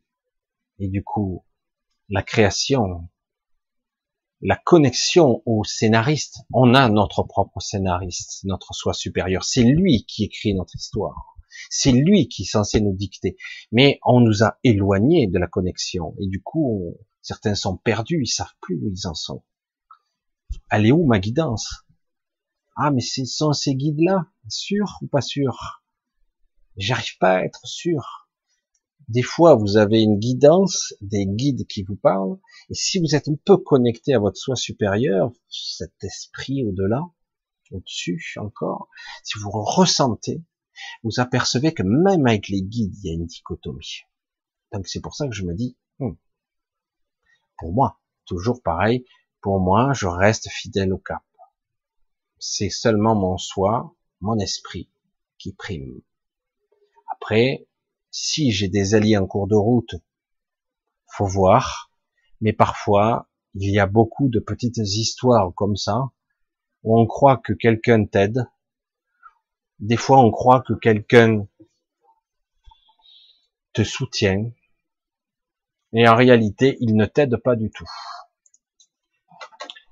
Et parfois, tu as l'inverse. Tu as des personnes qui sont dures avec toi, qui sont impitoyables, et au final, ce sont elles qui te font avancer le plus. Alors, ouais, alors il faut être sadomaso. Non, non, C'est que parfois, les pseudo-soutiens n'en sont pas. Et ce que tu crois être un ennemi est en réalité un allié. Un allié. Mais, encore faut-il avoir une certaine clarté d'esprit pour pouvoir le discerner. Allez, on va continuer un petit peu, parce que là, du coup, le chat, il m'a perdu. Alors, la guidance, mort de rire, vous croyez à ça Je l'ai pris comme ça, hein, double 6. Alors, je parle, la guidance, moi j'y crois, n'en déplaise à toi, double 6, mais pas par les guides. Voilà. Je le dis de ma façon. Moi, ma guidance, c'est mon, c'est ma boussole intérieure. C'est mon guide, c'est mon soi. C'est une guidance. C'est tenir le cap essayer en tout cas de tenir le cap. Voilà, il n'y a pas de critique à avoir là-dedans. Tout dépend ce qu'on colle derrière guidance. Hein. C'est mes guides qui. Moi, en ce qui me concerne, c'est pas le cas. En ce qui me concerne, c'est la guidance euh, du soi, de la justesse de, ce que je fais. J'essaie d'entreprendre avec sincérité. Je peux me tromper. Je suis un être physique. Je suis un être avec un mental un ego mais en tout cas, j'essaie d'être au plus juste sur le cas. J'essaie. Voilà, donc c'est quand même assez intéressant. Alors, tata, ok, je vois une question. Alexandra, je crois. Bonsoir. Bonsoir Michel, j'ai reçu des images très étonnantes des, des Olmecs. Je stabilise le chat en lien avec un triangle énergétique et de cristaux. Qu'en penses-tu? Je t'avais envoyé, mais oui, j'ai regardé, j'ai un petit peu regardé. Euh, alors, euh, j'ai déjà dit ici le rapport qu'il pouvait y avoir avec une nouvelle. Alors, oui, d'accord. Euh, je vais essayer de de centrer les pensées parce que quand tout arrive dans toutes les directions, c'est pas. Ok. Alors, je vous ai dit il y a quelque temps qu'il commençait il y avoir une énergie qui se construit malgré tout le bordel ambiant qui est euh, dans une dimension, on va dire comme ça, mais dans le monde de l'information, dans le monde du code, de, du codage de tout ce qui existe ici, euh, il y a un endroit où certains arrivent très bien à se le représenter, à le transformer, à le traduire, même à l'interpréter, Certains arrivent très bien à le transmettre. D'ailleurs, moi, c'est pas trop mon truc. Je le vois, mais j'y comprends. C'est pas mon vecteur. Dans cette dimension, lorsqu'on perçoit, on voit les moteurs différentiels qui existent. On peut parler de cubes métatroniques, on peut parler du moteur de la Terre, du moteur du ciel, du moteur des codages, de l'information, des ramifications, des connexions, des consciences, de comment, pourquoi, quand, tous ces questionnements qui sont structurés sous forme de code. Alors c'est une autre façon de voir et de comprendre la réalité, mais il faut avoir le décodeur, hein, parce qu'autrement vous ne comprenez rien, c'est ça le problème. Et, euh, et du coup, je vous ai parlé il y a quelque temps de cette polarisation, vous le savez, qui a été scindée, le plus, le moins, etc., le noir et le blanc, l'obscurité et la lumière, pour ne parler que d'eux. Mais au lieu d'être imbriqué, comme on pourrait le voir dans le Tao, ce symbole, c'est scindé. Nous, nous avons deux forces fracturées. C'est pour ça qu'il y a autant de clivages et de, de, de, conflits ici. Et même en nous-mêmes, c'est pareil. Et du coup, pour équilibrer, il est en train de se former un troisième point, c'est toujours en train, ça se fait, un triangle se forme, qui crée un système triangulaire, un triangle triangulaire qui devrait se mettre en place dans les années à venir, malgré la précipitation de nos politiques, de tous ces gens, des reptiliens, etc., qui veulent mettre en place un système d'égrégore, de peur, de panique, et de remettre en place un autre système en attendant que la matrice soit au point, etc. Et en attendant, mais malgré tout, ça se met en place. C'est pour ça qu'ils se précipitent, parce qu'ils ont un agenda, il faut aller vite là. Hein. Ils se précipitent, c'est bâclé maintenant, pour ceux qui veulent voir en tout cas.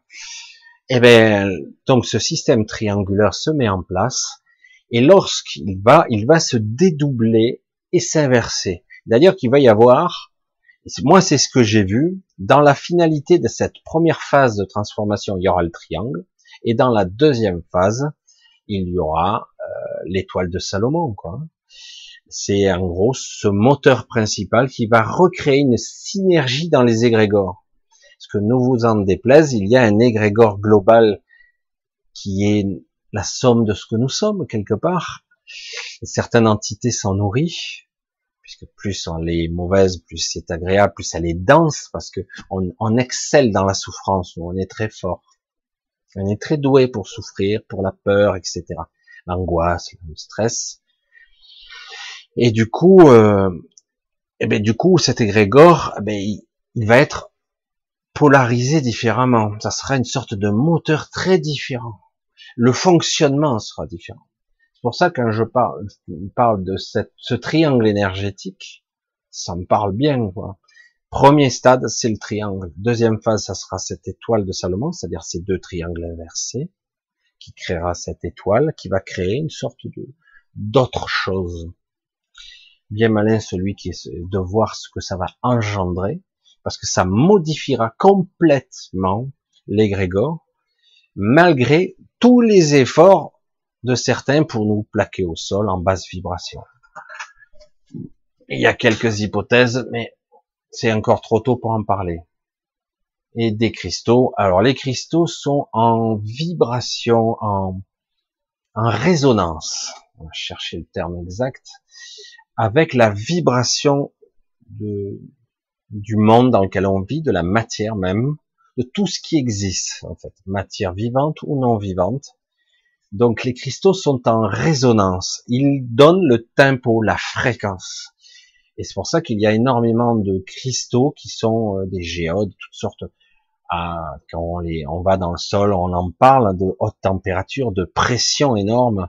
Quand on parle de quelque part d'un diamant, de la pression et de la température qu'il faut atteindre, certains le font artificiellement, mais bon, ça n'a aucun rapport. Et du coup, ça crée quelque chose de très particulier.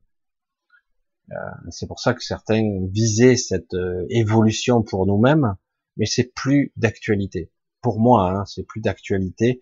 L'homme euh, cristallin ou l'homme diamant, même si on parle beaucoup il y a eu une époque où on parlait de l'eau diamant aussi, structurée euh, moléculairement différemment, qui serait capable de s'auto-filtrer, s'auto-purifier.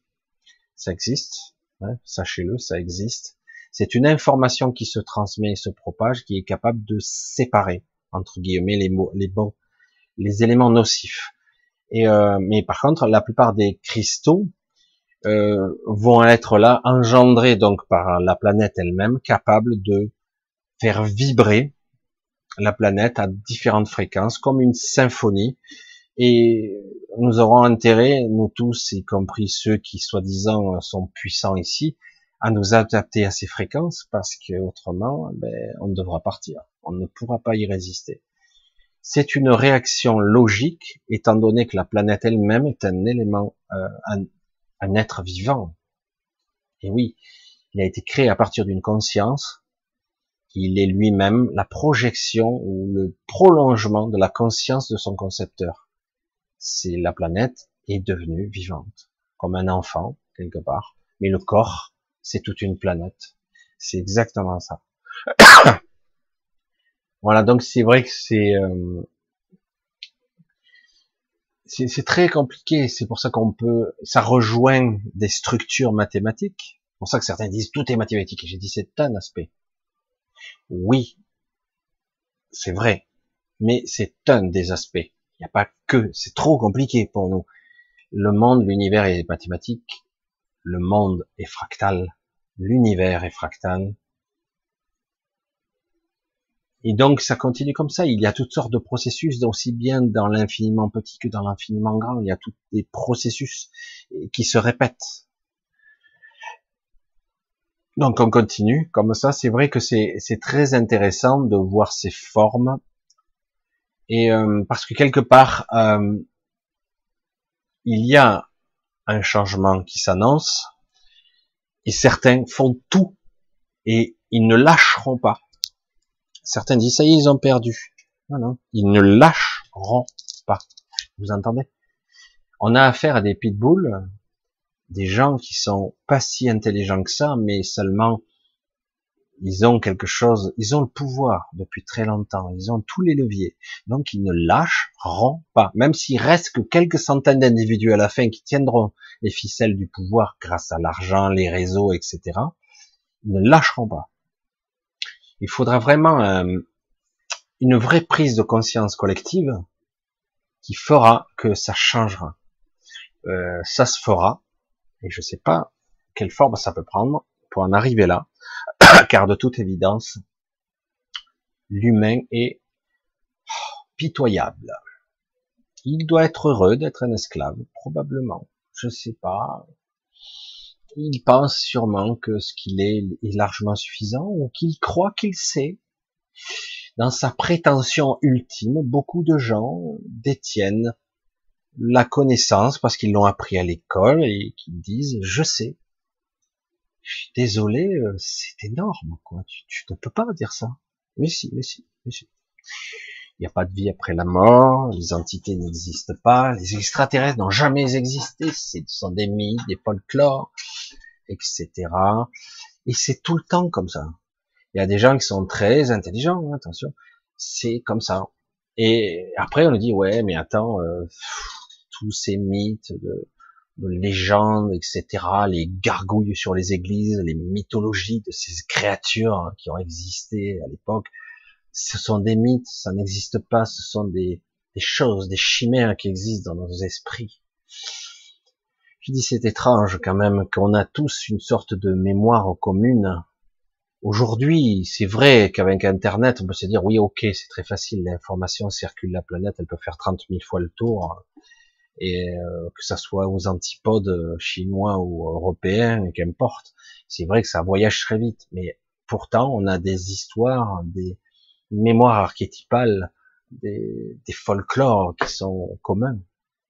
Et comment ça fonctionne, cette, ce schisme en nous?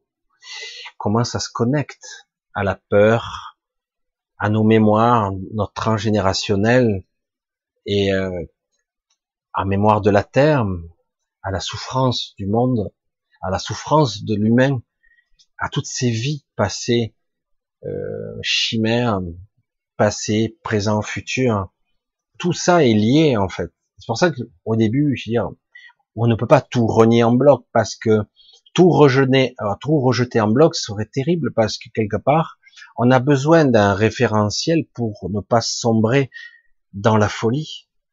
Nous sommes des êtres complexes, très complexes. Voilà, je voulais en arriver là, mais c'est vrai que. Alors bon, j'ai un petit peu répondu, je parlais un petit peu à côté, etc., etc. Alors on va essayer de continuer. Ah. Alors je vais essayer de voir si je vous trouve des questions. C'est vrai que c'est toujours un peu le truc. Merci pour votre réponse. Là c'est bon. L'un des de ce monde permis. Euh. Ah, en fait, aucune planète n'existe autour de nous. Hmm. Intéressant. Alors, point d'interrogation, en fait, donc Sandra nous demande, en fait, aucune planète, planète n'existe autour de nous. Alors, comment déjà, on a l'habitude d'avoir une modélisation de l'espace, nous, en trois dimensions? C'est pour ça que c'est compliqué. Euh, J'y visualise. Donc, euh, d'habitude, si je regarde avec mon télescope, je vais voir Mars sans problème, la Lune, Mars, même Jupiter. On peut aller loin avec un bon télescope correct, si le temps est clair, etc. Et donc, euh, est-ce que je suis sûr de voir vraiment les planètes du système solaire, voir d'autres soleils, d'autres galaxies au-delà, voir euh, autre chose? Bien plus loin Est-ce que je vois vraiment ça? Ou est-ce que c'est une projection complexe, holographique, quadridimensionnel avec le temps lui-même et avec une interaction étroite avec notre mental? Comment ça fonctionne? Technologie de milliards d'années d'avance sur nous, tout ce qu'on connaît. Donc, on pourrait se poser la question, pourquoi faire un leurre? Eh, Tout simplement parce qu'il fallait capturer cette planète, il fallait la prendre. En septième densité, avec cette protection-là, elle ne pouvait pas être servie. Et donc là, on l'a densifié, on l'a mis au fond du trou, dans un trou noir, c'est vrai. Et en apparence, on pourrait croire que tout est noir. Il n'y a pas d'étoile. Il n'y a pas d'étoile, il n'y a rien. Et donc, on crée une projection qui est une réflexion déformée et induite, programmée, de ce qui existe déjà. Donc, d'une certaine façon, les planètes existent bien. Mais quand on parle d'espace courbe, pour certains, déjà, ils regardent les gros yeux. L'espace courbe. J'ai dit, si on, y intègre une des lois, des quatre lois de l'univers, la gravité, ce qu'on appelle les puits gravitationnels, si dans l'absolu, dans la relativité générale, mais on va pas rentrer dans trop les détails, si un objet a une certaine masse, il courbe l'espace. On se dit, mais de quelle façon? Il est là, euh, il courbe l'espace par sa densité par sa gravité. Donc il crée une sorte de distorsion. Si j'envoie un faisceau de lumière très puissant, un laser extraordinaire, et que je vise par exemple Jupiter, et que je veux viser légèrement à côté, est-ce que ça sera en ligne droite? On pourrait dire oui, c'est en ligne droite, pourquoi? Mais si mon rayon lumineux est dévié de sa course par des forces gravitationnelles, est-ce qu'il va, le rayon va pas dévier? Et si la planète est trop dense, ça va faire le tour, carrément, ça fait comme une, euh, le tour, ça fait le tour. Et on dit, le trou noir, euh, il a bon dos, le, le trou noir, il a une telle densité que le puits gravitationnel, on ne voit pas la sortie, il est tellement puissant et tellement euh, profond, peut-être même qu'il perce l'espace tridimensionnel qui n'existe pas d'ailleurs, qui passe à autre, à autre chose, peut-être qu'il il va ailleurs, ce que je crois moi personnellement. Et donc il est tellement dense qu'en fait le rayon lumineux passerait au-dessus et il serait capturé, il n'en ressortirait pas. C'est pour ça que même si vous regardiez des étoiles dans le ciel la nuit, en fait vous n'êtes pas sûr que ce que vous voyez, un, existe encore, parce que ce que vous voyez c'est un spectre de lumière, hein, ce que vous voyez, euh, c'est la lumière éclairée. Donc euh, la lumière étant à 300 000 km, 300 000 km secondes, donc en gros, Euh, donc, euh, ce que vous voyez, c'est le passé. Euh, ça a des millions d'années que ça a disparu, vous le savez même pas. Et tant en plus, elle n'est pas exactement là. Cette lumière a été déviée quatre ou cinq fois de sa trajectoire par des trous noirs, par des forces diverses et variées, par des soleils. Et du coup, eh ben, en fait, quand l'étoile en question elle est là, mais vous la voyez là, parce que la lumière a été déviée de sa trajectoire. Donc c'est pareil. Si on crée artificiellement un puits gravitationnel pour la Terre, on va la dire comme ça, Gaïa, qu'importe, si on crée un puits très puissant, et donc en théorie on est au fond du trou, on est isolé, on est dans une sorte de temporalité différente, on est coupé du reste de la galaxie au niveau du temps et de l'espace. On est coupé. Mais ça ne veut pas dire qu'on est séparé, on est juste coupé au niveau spatio-temporel on n'est pas dans le même espace-temps. On n'évolue pas. Du coup, ils peuvent faire toute leur expérience très, très longtemps avant même que les autres s'aperçoivent qu'il y a une connerie qui se passe en bas. Parce que il se passe quelques minutes là, tant il se passe mille ans en bas. Je sais pas, le rapport, je sais pas, mais il peut se passer beaucoup de choses. Et c'est étrange. Parce que théoriquement, on se dit, mais ça devrait être ralenti. Tout est pas naturel dans cette matrice. Rien ne l'est. Rien. Tout est artificiel. Et aujourd'hui, il commence à y avoir euh, fort débat. Les galactiques, ils s'agitent un petit peu, mais c'est plus un enjeu de, de petits pouvoirs, etc. Certains essaient de nous aider.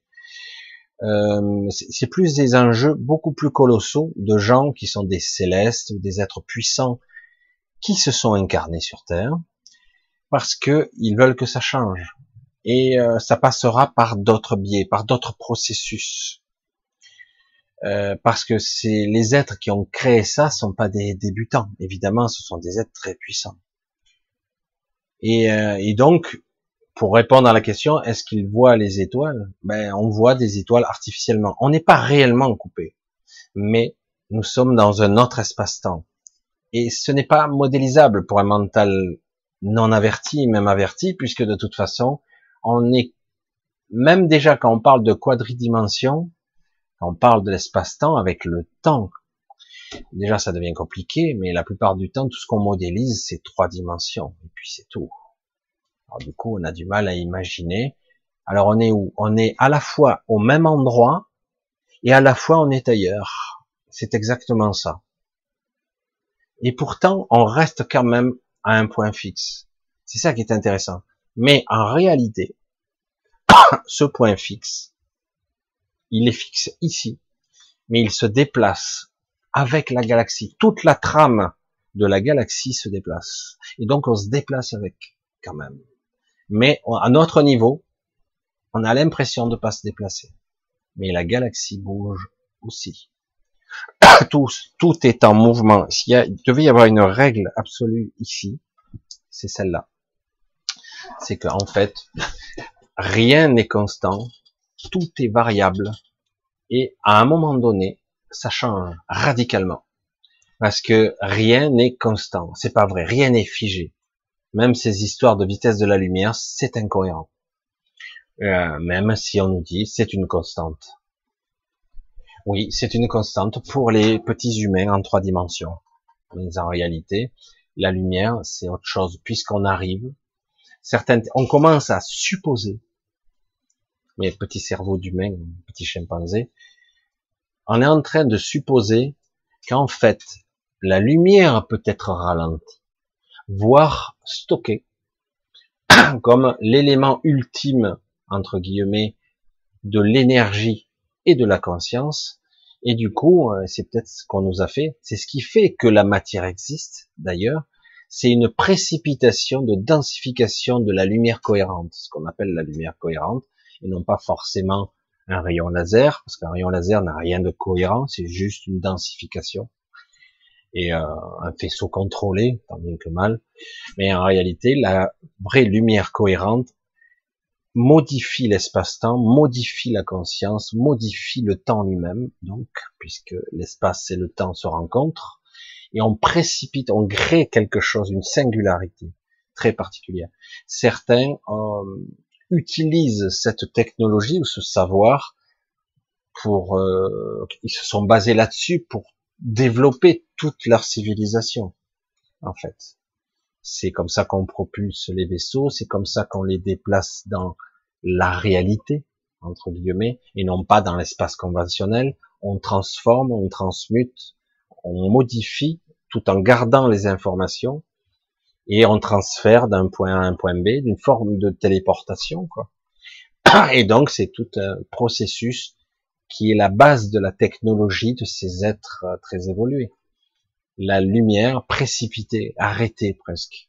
On ne peut pas réellement l'arrêter. C'est pour ça qu'on ne peut pas parler de constante. Il y a beaucoup d'éléments qui nous échappent encore.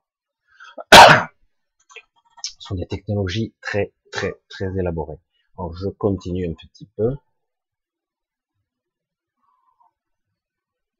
Alors,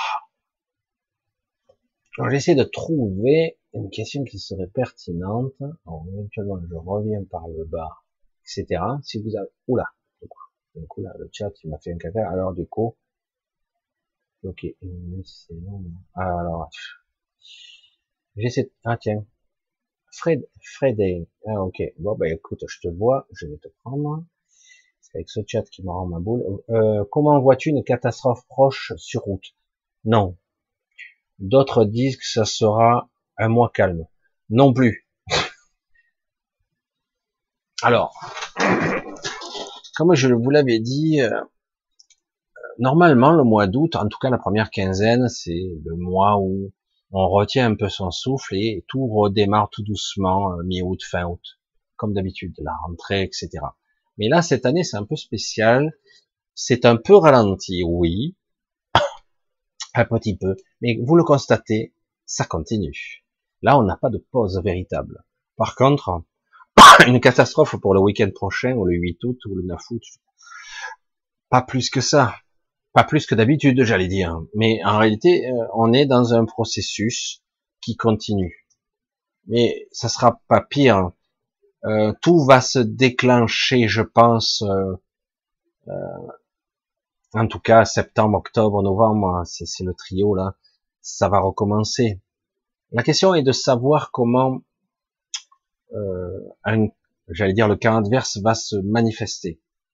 Parce que quelque part, il y a une guerre américaine là, qui rayonne à cause de cette hégémonie dollar économique, etc. Et ses ramifications, l'OMS, le, les trucs, le FMI, tout ça, c'est que des trucs qui soi-disant sont internationaux, mais à la base, ça reste quand même des fondamentaux qui sont basés aux États-Unis. Donc c'est l'hégémonie qui est en train d'être remis en question au profit de nouvel ordre mondial qui sera beaucoup plus globalisé, qui sera pas forcément américaine, mais qui sera beaucoup plus globalisé. C'est pour ça que je les appelle plus les pas les mondialistes, mais plus des globalistes. Mais bon, c'est pareil. Mais à la base, c'est vrai que on est vraiment avec derrière euh, une base et une volonté américaine. C'est pour ça qu'on vit actuellement euh, l'éclatement de l'Amérique. Là, c'est ce qu'on vit là la destruction d'un système économique, d'un système, d'un idéal et d'un système. C'est l'économie, c'est la l'Amérique est en train de s'écrouler sous sa forme actuelle, son, son imperiux rex, c'est-à-dire cette force impériale qui s'écrasait sur le monde, euh, par cupidité, par stupidité, par connerie, par ego, etc et euh, parce que quelque part euh, ils ont cru qu'ils étaient tout puissants pour l'infinité, ils continuent à l'être, attention. Hein. Mais là, on a donné euh, un pouvoir extraordinaire à la Chine à un moment donné. On a mis à l'écart la Russie en, en faisant croire que c'était les pires ennemis. Du coup, ben, ils se sont associés, hein. ils travaillent, ils sont ensemble, alors que l'Europe naturellement aurait dû être proche de la Russie. Du coup, ça aurait été beaucoup plus intelligent, mais probablement en géostratégie, j'ai pas toutes les cartes, mais ça aurait été beaucoup plus intelligent que la France a toujours eu, euh, je sais pas, des, un côté russe quelque part. Bon, je parle pas des oligarques, hein, je parle plutôt, euh, moi je sais que quelque part, euh, moi quand j'étais enfant, je, me régalais avec les systèmes franco-russes ou même les gâteaux franco-russes. Et euh, non, il y avait toujours cette approche, même si à un moment donné il y a eu cette guerre froide dont on était au milieu, on avait peur, que les tanks euh, russes envahissent l'Europe. Qu'est-ce qu'ils en auraient rien à foutre C'est pas grave, mais c'est vrai que c'était cette peur-là. Il y a toujours eu cette peur parce qu'elle était entretenue par l'Amérique qui voulait créer un espace économique euh, de consommateurs. Voilà, on est des, euh, on est des consommateurs en puissance et on est là, pas en tant que puissance économique, mais plus en tant que ben, client. Qu'est-ce que je te dis Du coup, on doit fermer nos gueules, c'est tout. Et d'ailleurs, on voit que l'Europe, les pauvres, c'est lamentable. Ça discutaille, c'est plein de fric, ça se pète dans la soie, mais réellement, il y a, on voit qu'il y a une destruction. Ils travaillent pas dans les intérêts de, et que les nations euh, en fait sont là par intérêt. Ça marche pas, ça marche pas. Donc certains avaient déjà prévu il y a très longtemps que ça éclaterait, et même mieux, quand ils ont construit l'Europe, ils le savaient déjà que c'était prévu comme ça. Pour obliger, certains disent, ceux qui sont des, européistes convaincus, ils disent c'est pour obliger puisqu'on ne peut pas sortir si facilement, etc., et que ça va être difficile, pour obliger à s'entendre, pour obliger à aller vers un but commun. Première mondiale, hein, ça serait un niveau, euh, je veux dire, comment faire entendre des cultures qui sont euh, plusieurs fois centenaires, voire millénaires, et faire s'entendre du jour au lendemain, dire, euh, ça s'est fait au prix de tellement de guerres, et vous voulez compresser ça en quoi? 100 ans, 50 ans? Bon, Sérieux. Mais bon, c'est pas grave. Pour l'instant, les banques centrales vont alimenter pour faire croire, ils vont repousser les chiens jusqu'au moment où ça va vraiment péter. Quoi. Alors, euh, conflit au mois d'août, non, c'est trop tôt. C'est un processus qui est en route là. On avance. Les dominos tombent. On voit bien qu'il y a une stratégie. Souvenez-vous, euh, on était déconfinés. Je sais plus en mai, non, je sais plus. M'en fous, mais. On était déconfinés. Euh, la veille déjà, la veille, on commençait déjà à nous parler de reconfinement, alors qu'on n'était même pas sorti. On nous parlait déjà de, de, problèmes de, deuxième vague, alors qu'on n'était même pas encore déconfiné. Du jour au lendemain, à l'unisson, les informations avaient le même dialogue. Attention, bien là, ça recommence. Déjà, à l'époque, c'était en mai, juin, juillet, on est début août. Euh, trop du cul de saloperie. Là. Oh, je parle mal. Euh, c'est pas 14 jours votre incubation, 10 jours, 3 jours, 10 jours, 3 semaines, je sais pas moi. Euh, là on est en août quand même, donc euh, et en plus je sais pas, mais déjà j'ai vu cet après-midi, franchement, euh, euh, tu sors dehors ne serait-ce que 5 minutes, je te dis pas s'il y a des bactéries ou des virus, ça va pas tenir bien long feu. Même nous d'ailleurs, hein, t'étais, mort, quoi. Tu crames sur place. Hein. Non, bon, faut arrêter les UV, les machins, l'été. Bon, après, quand on nous dit cet hiver, il y aura un nouveau Covid, ouais, la grippe, peut-être. Qu'est-ce que je te dis Comme chaque année, ouais, c'est possible. Et euh, mais c'est vrai que quelque part, on sent bien que tout ça, là, par exemple, on nous dit ça double. C'est très inquiétant les alarmes. Euh, là, on a déjà des, gars, des cas contaminés, des gens donc euh, qui, sont positifs, ça double presque tous les jours. Et donc on dit bon ok, on va compter les jours et on va voir dans deux semaines si on est reparti avec la deuxième vague. Ah oui, il commence à y avoir des morts. Ah oui, c'est vrai, au Vietnam il y a eu deux morts. Deux. Ils ont reconfiné. Deux morts. Ah ben merde. Et en attendant, il y a des gens qui crèvent de cancer, de trucs en masse, là on n'en parle pas. Et euh, je sais plus de quelle maladie, là, une vieille maladie qui revient, qui tue bien plus que ça. C'est, euh, je sais plus, à cause des migrants, des, gens pauvres, etc. Il y a une nouvelle maladie, les anciennes maladies qui reviennent. Euh, ouais, mais ça veut pas dire qu'on sera affecté forcément. Mais, mais c'est vrai que quelque part, mais on n'en parle pas. On n'en parle pas. C'est ça qu'on parle que du Covid. Je dis pourtant, euh, ça c'est c'est un sujet aussi et qui tue probablement plus que le Covid. Mais c'est vrai que c'est fou. C'est ça qui est bizarre hein, dans ces stratégies. Je, j'aimerais, je sais pas, je dois rêver. ouais, je rêve. J'aimerais qu'il y ait quelques personnes un petit peu en haut qui disent, mais attendez, on déconne trop là. on va trop loin. Là. Et puis bon, il faudrait maintenant qu'on s'occupe des gens. Pardon. C'est vrai qu'on on n'est pas là pour ça. Quoi. On n'est pas là. On est là pour mettre le nouvel ordre mondial en place et que et qu'en fait on a fait le casse du siècle, on a détourné toutes les richesses de la France, on va on va les les faire partir ailleurs, on va affamer le peuple français. Ah, merde, je, l'ai dit à haute voix, désolé. C'était pas prévu comme ça. Parce que voilà, je veux dire, l'endettement de cette Europe, elle va pas nous servir nous, hein, c'est sûr. Au contraire, nous on va payer, c'est sûr aussi. Cette Europe euh, qui n'est pas solidaire, c'est triste, c'est triste d'ailleurs parce que quelque part, à un moment donné, je me suis dit peut-être, quand j'étais plus jeune, et naïf peut-être, et je me suis dit peut-être que ça serait bien, enfin, euh, un peuple intéressant où il n'y aurait pas de frontières, on peut voyager, une monnaie commune, tout ça. Mais le problème, c'est qu'après, j'ai vu toutes les limites de ce système, où quelque part, on ne veut pas que ça marche. Le but, c'est la déliquescence de la nation. Mais le problème, la nation, ce sont des gens, quoi. Des gens qui vivent entre eux. Et on est en train de détruire l'histoire, hein. ce qui a fait qu'il y a une cohérence. Que qu'on le veuille ou non, c'est un agglomérat de régions. Quand vous allez en Alsace, il y a une histoire, il y a une langue.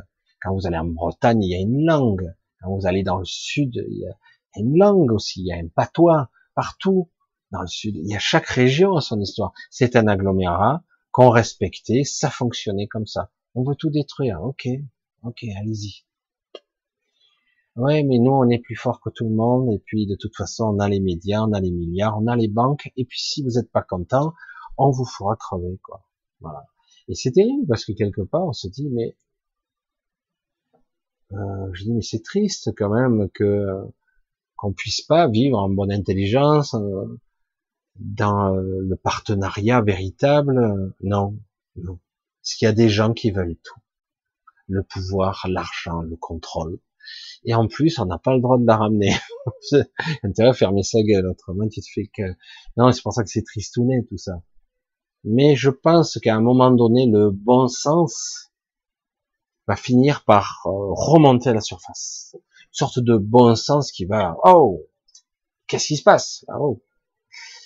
Mais comme en ce moment, pour l'instant, ben, ceux qui ont le pouvoir, ben, ils ont toutes les manettes, alors ils les utilisent. Alors, il faut boire. Alors, on continue, on va essayer de trouver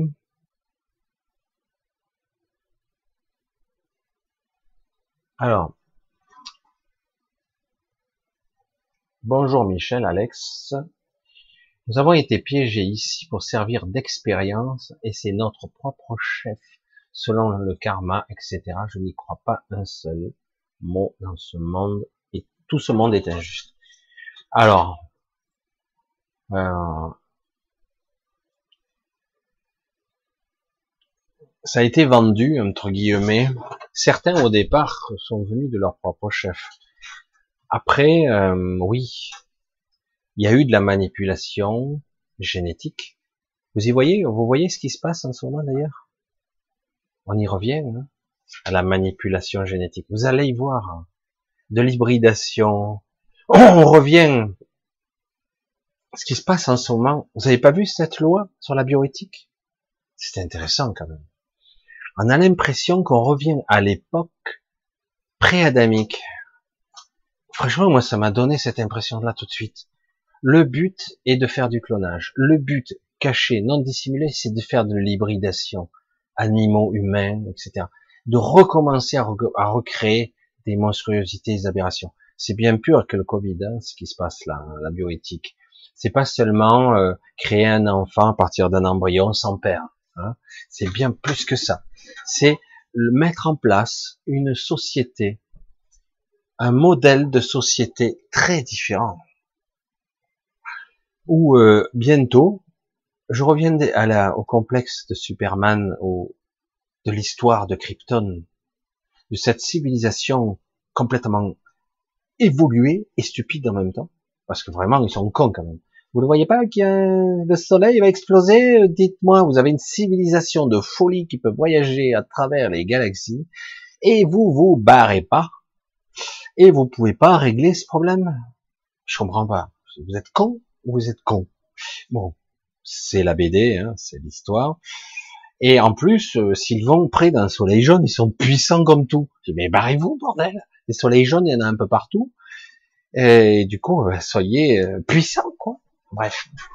Par contre, s'ils vont sur Krypton, soleil rouge, ah, ça y est, ils sont très vulnérables et très simples.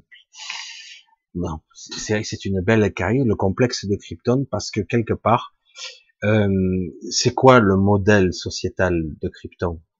Le modèle sociétal qu'on nous vend, c'est des codes génétiques, on crée des embryons artificiellement et déjà prévu, c'est-à-dire euh, lui il sera ouvrier, lui il sera euh, ça, l'autre il sera général, l'autre il sera ministre, il sera lui ce sera un philosophe, etc. C'est-à-dire qu'on programme, on crée, et c'est ce qu'ils veulent faire là.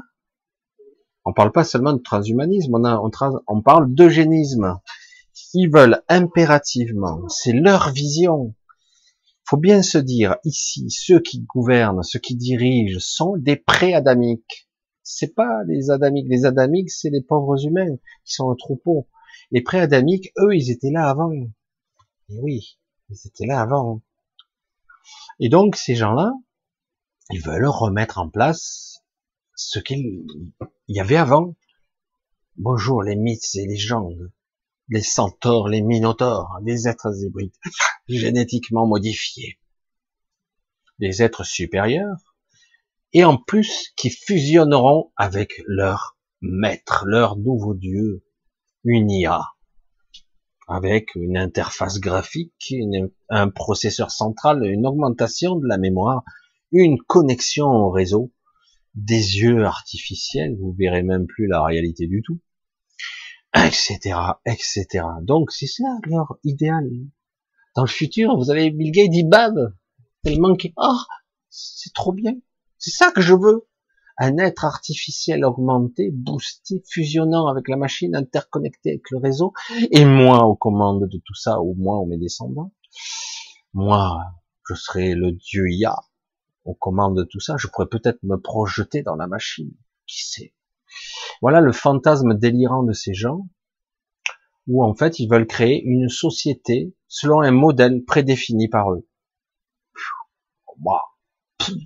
Bref, ben ouais, mais non, ça se passera pas comme ça du tout, parce que ça va, dès que tu touches à la vie, au fonctionnement, ça, ça surréagit, euh, et l'onde de choc, elle va être violente, ça va être chaud, quoi. Ça ne veut pas dire qu'il n'y aura pas des tentatives, ça ne veut pas dire qu'il y aura des trucs, pas de trucs, mais ça va être violent. Voilà, c'est ce que je voulais dire là-dessus, et c'est vrai que quelque part, ce monde a été traficoté, où on a piégé des gens, on leur a menti. Et oui, on leur a menti. Certains croient être au paradis, alors qu'en réalité, ils s'en sont loin. Et, euh, et du coup, ben, quand tu es prisonnier de la matrice, tu es destiné à y rester pour toujours. Ou là, ou ailleurs, ou dans un autre espace-temps. Qu'importe. Vous imaginez un petit peu le truc de folie, quoi. Hein. on est un petit peu, euh, nous, euh, on se croit développés là avec nos technologies qui vont changer bientôt. Vous allez voir. Mais euh, laissez courir pour l'instant. Vous allez voir que c'est pas si évident que ça. Et comme je l'ai toujours dit, tous les empires, tous les hégémonies, même le système, cette volonté de créer par eugénisme une race supérieure, une race supérieure et génétiquement modifiée et transhumanisée, optimisée, cybernétisée, on va dire comme ça, eh ben ça, ça ne marche pas. Vous voyez qu'à travers les séries télé, on nous vend ça. Ah, c'est un monde bizarre où il y a des conflits partout, on a un monde artificiel, euh, hybride. Il va y avoir de ça, mais euh, pas comme ils le prétendent. Ça se passera pas comme ça. Ça se passera pas comme prévu. Et en fait, il est plutôt prévu un reset qu'autre chose. Mais pour l'instant, le cycle tel qu'il est prévu ne se passera pas comme prévu, justement, parce que certains des êtres très puissants font en sorte que le cycle ne se répète pas, qu'il y ait un déraillement. Je sais pas, c'est le seul mot qui me vient. Et, euh, et ça va être violent. C'est pour ça qu'il va falloir faire très attention. ceux qu'on croira être nos ennemis seront là vraiment pour nous faire dérailler. Évidemment que c'est pas sympa à vivre, mais en tout cas, ça sera notre moyen à nous de sortir. Ce sera le moment. On verra comment ça se produira et quand surtout. En tout cas, on voit bien que les événements se précipitent et ça s'accélère là. Avec Bill Gates qui est tout content là. Est tout content. Avec son objectif à court terme de tuer un milliard de personnes. Un malade, un malade. Mais oui, bon, mais c'est vrai que quelque part, euh, ne vous prenez pas au premier degré de ça. On est beaucoup plus que ça. Il y a ici dans ce monde beaucoup de gens, d'êtres euh, qui sont bien plus puissants qu'ils ne le croient. Ils vont tôt ou tard se révéler à eux-mêmes et vous allez voir que d'un coup, le pouvoir qui va se développer, des choses vont se passer parce que certains vont comprendre qui ils sont. Certains vont en souffrir parce qu'ils comprennent pas, mais pour la plupart, ils vont se révéler et euh, parce qu'ils sont là depuis bien longtemps. Alors, essayer de continuer un petit peu. Est-ce que la conscience du soi est individuelle ou une copie de la conscience du créateur? Ah. Intéressant. Les deux. Les deux. Alors, on pourrait parler de fractal, mais le soi supérieur, je le dis toujours de cette façon-là, n'y voyez pas ombrage ou ne voyez pas des, choses manipulées de ma part, parce que je trouve que c'est ce qui ça rapproche le plus. Le soi, relié à cet esprit, le soi supérieur, hein, relié à cet esprit essentiel, est une fractale de la source. Mais le soi est une euh, est, un, est notre individu principal, est à la fois à l'image de la source, mais c'est notre source. Parce que techniquement, certains vont hurler encore, c'est pas grave, on ne peut pas directement se connecter à la source. Certains prétendent se connecter à la source toutes les nuits. Je dis, notre source, ce n'est pas la source. La source, c'est quelque chose. Je sais pas si je vais essayer de trouver un mot. Incommensurable, trop petit. La source, c'est mot. Donc je dis, moi, à tous les gens, je dis, certains sont capables de se connecter à une sorte de chose, quelque chose qui paraît être gigantesque, une sorte de divinité extraordinaire, je ressentir Dieu, il m'a rempli. Bingo, tu t'es connecté au soi. C'est tout, c'est tout, c'est tout. Tu t'es connecté à ta source. C'est gigantesque, c'est incommensurable déjà. Ta source est énorme. À la façon d'une fractale, c'est à l'image de la source, mais en, en échelle inférieure, et ça reste un individu. Il y a une projection du soi, l'esprit, le soi, qui fait que du coup, eh ben, c'est un individu et à la fois le tout en même temps. C'est la loi du 1, mais c'est compliqué. Mais à ce niveau-là, il y a encore une sorte de... Euh, je pense que c'est l'évolution d'après, si on y parvient, une réunification progressive avec notre soi supérieur, et euh, la mise en forme d'un nouvel ego. Pas le l'ego qui a ici distordu, manipulé, euh, la mise en forme d'un nouvel ego, un nouveau moi-je euh, supérieur.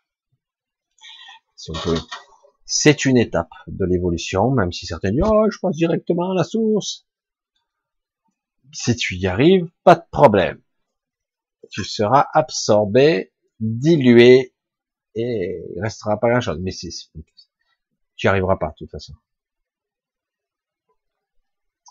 Mais tous ceux qui me disent, euh, je vois la source, mais quand sais-tu que c'est pas vrai Je dis, tu retournes à la source toutes les nuits. Qu'est-ce que tu reviens ici Sérieux, ça, ça déconne.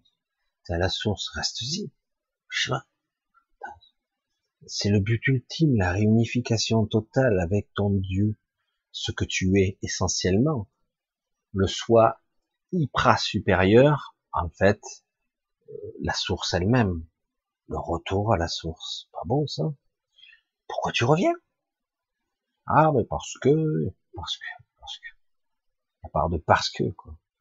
Quand tu es dans le soi, déjà, c'est énorme. Il n'y a plus cette, cette identification, il y a cette, cette, ce remplissage. Il n'y a plus ce manque, il n'y a plus ce vide. Je suis la totalité de moi. C'est compliqué hein, d'expliquer, de définir, parce que chaque fois que je vais l'expliquer, je vais l'expliquer des mots réducteurs. Et en plus, j'y mets de l'ego dedans, donc euh, c'est c'est inexplicable. C'est c'est plein. Le retour à ma source, c'est le but, le première étape. L'évolution, contrairement à ce qu'on pourrait nous faire croire, est quasiment infinie à notre niveau de croire qu'on peut retourner à la source en une fois, ou même euh, de passer de ce stade-là à la source, je veux dire, c'est une ascension perpétuelle qui, qui va se perpétrer, se multiplier euh, hors du temps, hors de l'espace, à un niveau extraordinaire. Mais quoi qu'il en soit, on peut faire le choix de garder notre individualité pour répondre un petit peu à la question. On ne disparaît pas, on ne se dilue pas. Au contraire, on devient quelque chose de plus grand, de plus grand que nous-mêmes. Mais bon, voilà. Mais c'est ma vision, hein. c'est ce que j'ai pu en percevoir. C'est vrai que c'est pas tout à fait, je sais pas, je l'explique avec mes mots. Je veux pas me faire trop influencer par ce que d'autres parlent, parce que moi j'ai dit que je veux l'exprimer avec mon ressenti, ce que je suis moi. Et donc c'est au plus simple que je vous le dis, comme ça. Qu'est-ce que j'ai fait Je remets en place, autrement je peux plus voir le chat. Voilà. Alors je vais essayer, on va voir. Euh, une copie de la conscience du créateur. C'est bien parce que c'est intéressant de dire une copie. Un clone? Un clone en plus petit? Ça c'est la vision mentale. Non. Attention. Allez, c'est parti. C'est pas une copie. On est l'original. C'est pas une copie. C'est ça qu'ils veulent faire en bas, ici, là, sur cette terre. Ils veulent faire des copies de conscience. Oui. Pour soi-disant être immortel, pouvoir stocker sur un disque dur une conscience et la transférer d'un corps à un autre. Cybernétique, etc. Le fantasme. Ça, ce sont des copies. Oui. Alors que là, lorsque je me connecte à mon, si je suis, ou je fusionne avec mon soi supérieur, je ne suis pas une copie du créateur je suis une partie de lui. Vous voyez la différence? À la façon d'une fractale, je suis dans un autre, à un autre niveau, mais je suis, je fais partie de lui. Mais déjà ici, déjà, tout, je veux dire, il faut, bien le comprendre dans ça. Je suis pas une copie. J'en fais partie. C'est dire de croire que, entre guillemets, euh, Dieu, le créateur, la source, qu'importe le terme que vous avez employé, euh, il nous a oubliés, etc. Mais non, c'est immuable. On en fait partie intégrante. Et euh, comme toujours, il, il voit ce que je vois, il ressent ce que je ressens, et à travers des milliards d'individus ou plus, dans tous les espaces-temps, il va vivre, il ressent, il sait déjà tout, parce qu'il il est tout. Il est la somme de toutes les consciences, comme la pierre angulaire sur Terre, bonjour l'analogie, est la somme de toutes les réalités.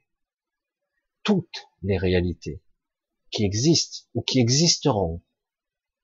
C'est hyper complexe. Et ça fait fumer le cerveau. Hein. Le mental, il est va essayer de décrire et de comprendre ça. Sérieux. Ça échappe sérieusement à nos perceptions. C'est pour ça que c'est intéressant, mais bon, voilà.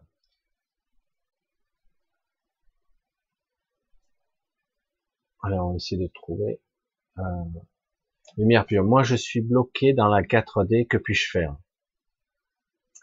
J'adore l'illusion du mental et de l'ego. C'est très fort. C'est très très fort. Ah je sais pas par où commencer parce que c'est intéressant. Ça touche à tellement de choses. Ça je suis bloqué. C'est ma vision. Hein. Je décris la lumière pure, hein, tu vois. Je, décris le, ressenti. Je suis bloqué. Je, je. le moi, hein, mon ego, mon mental, mon être là, que je perçois, est bloqué en 4D. Hmm. Donc tu es bloqué en 4D, que puis-je faire? Déjà, c'est une illusion. C'est un leurre. Tout comme je peux avoir une prison mentale qui me dit, ah ben non, je suis foutu. Je m'en sors pas. C'est une prison mentale, c'est une induction, c'est une folie. Ce n'est pas vrai. Un, tu n'es pas bloqué. Et deux, tu n'es pas en 4D. La 4D est étroitement liée à la 3D. Et cette 3D dans laquelle on vit, on fait sans arrêt des allers-retours en 4D. Sans arrêt. Sans arrêt. Parce que notre monde est étroitement lié à la quatrième densité. Étroitement. Ça en fait partie. Même l'astral, c'est une partie de la 4D. Après, c'est une manifestation de ma psyché, de mes peurs, de ce que je suis. Je peux engendrer des choses par ma propre imagination. C'est une illusion en fait, c'est la vraie question qu'il y a derrière, réellement, que j'entends, mais qui, qui n'est pas exprimée, c'est comment je peux me libérer de mon mental qui croit ça. Et qui, qui croit, mais qui en est certain. Parce que c'est lui qui te trompe. C'est une illusion. Et donc, il te dit, tu es bloqué en 4D. J'ai évolué, j'ai des perceptions, donc je suis, j'ai des connexions, des ramifications 4D. Ok, magnifique. Et de là, ah ben, je suis bloqué là. Mais moi, je veux monter au moins en 5D. C'est mon but. Alors, euh, ne pas faire l'erreur toujours du mental, de se faire piéger par lui, tellement facile.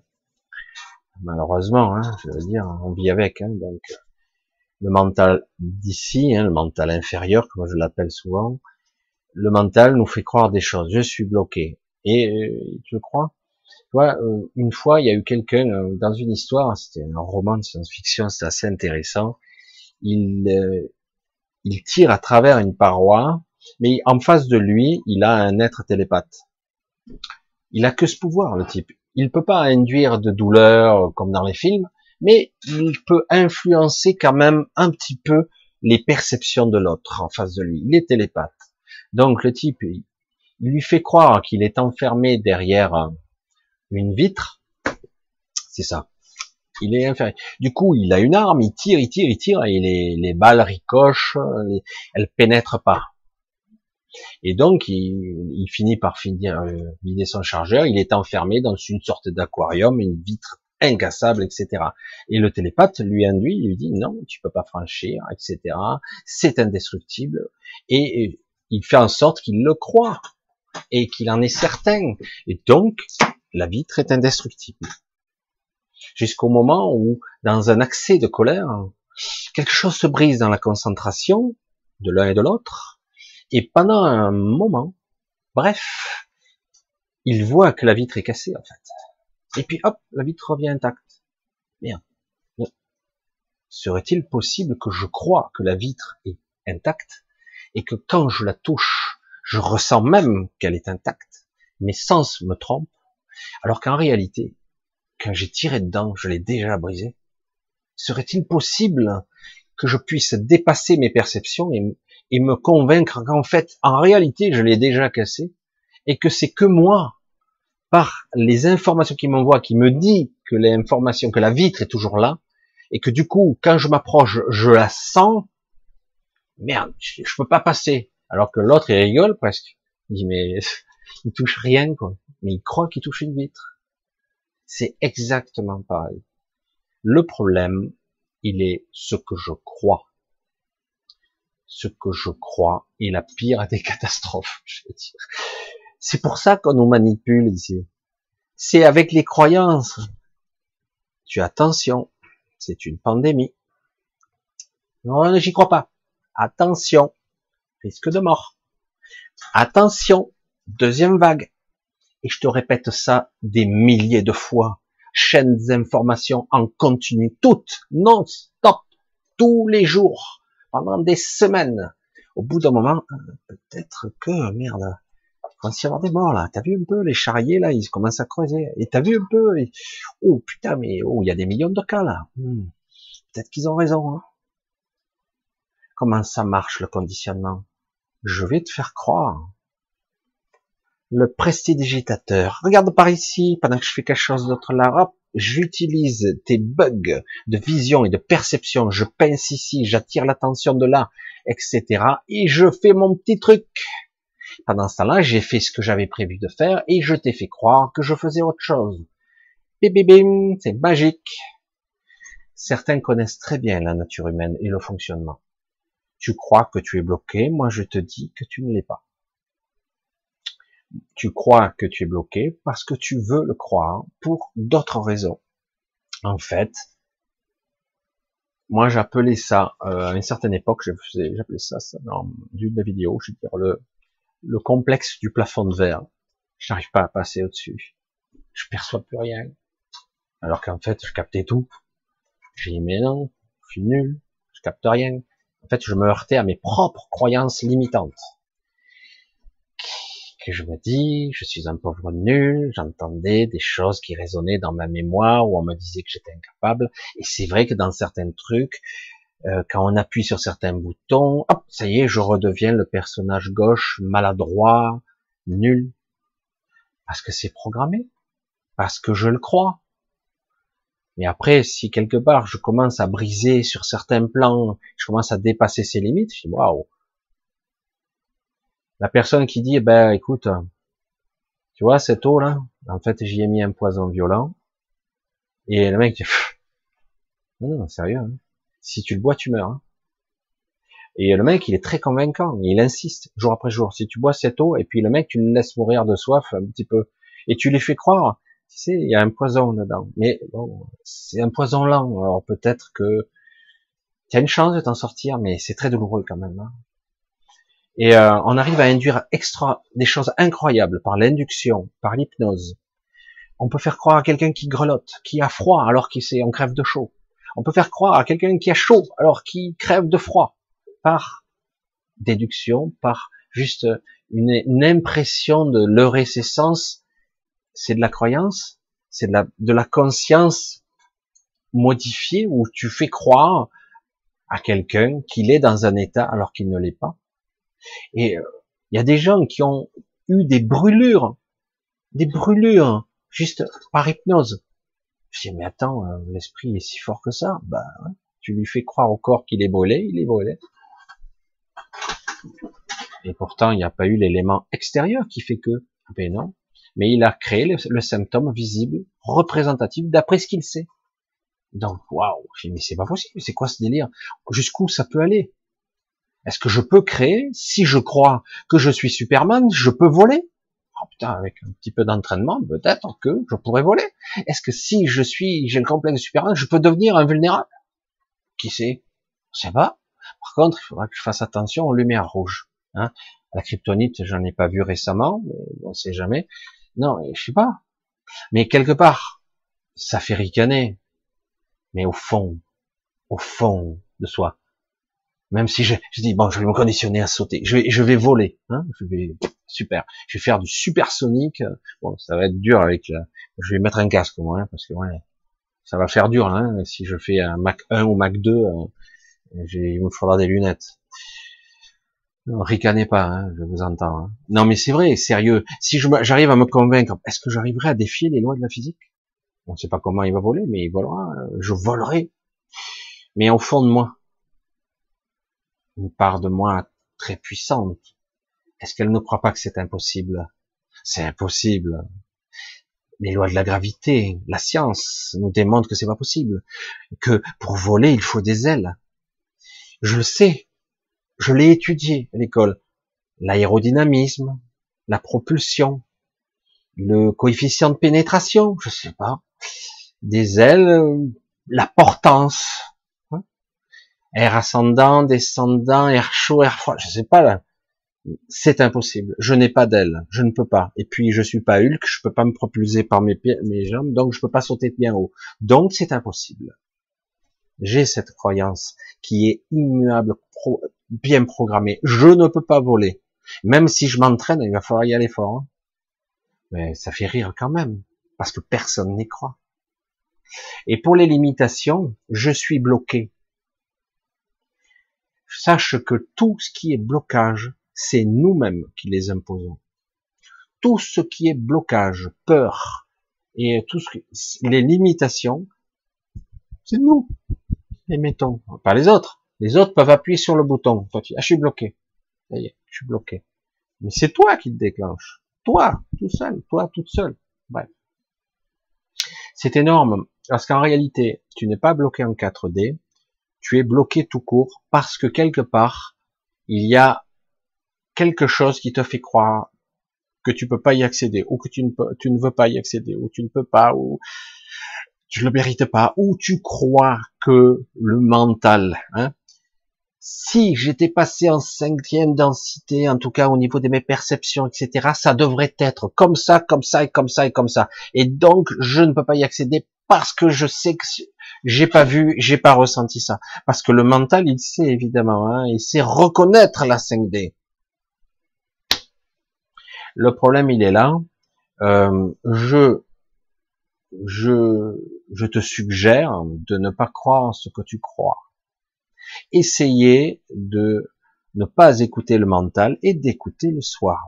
D'avoir et d'apprendre cette conversation intérieure, d'apprendre, dire euh, non, j'y arrive pas parce que pourquoi? Qui parle là? Ben c'est moi. Tu fais les deux côtés et au bout d'un moment tu vas voir, c'est intéressant. Qui parle? Ben je me parle à moi-même.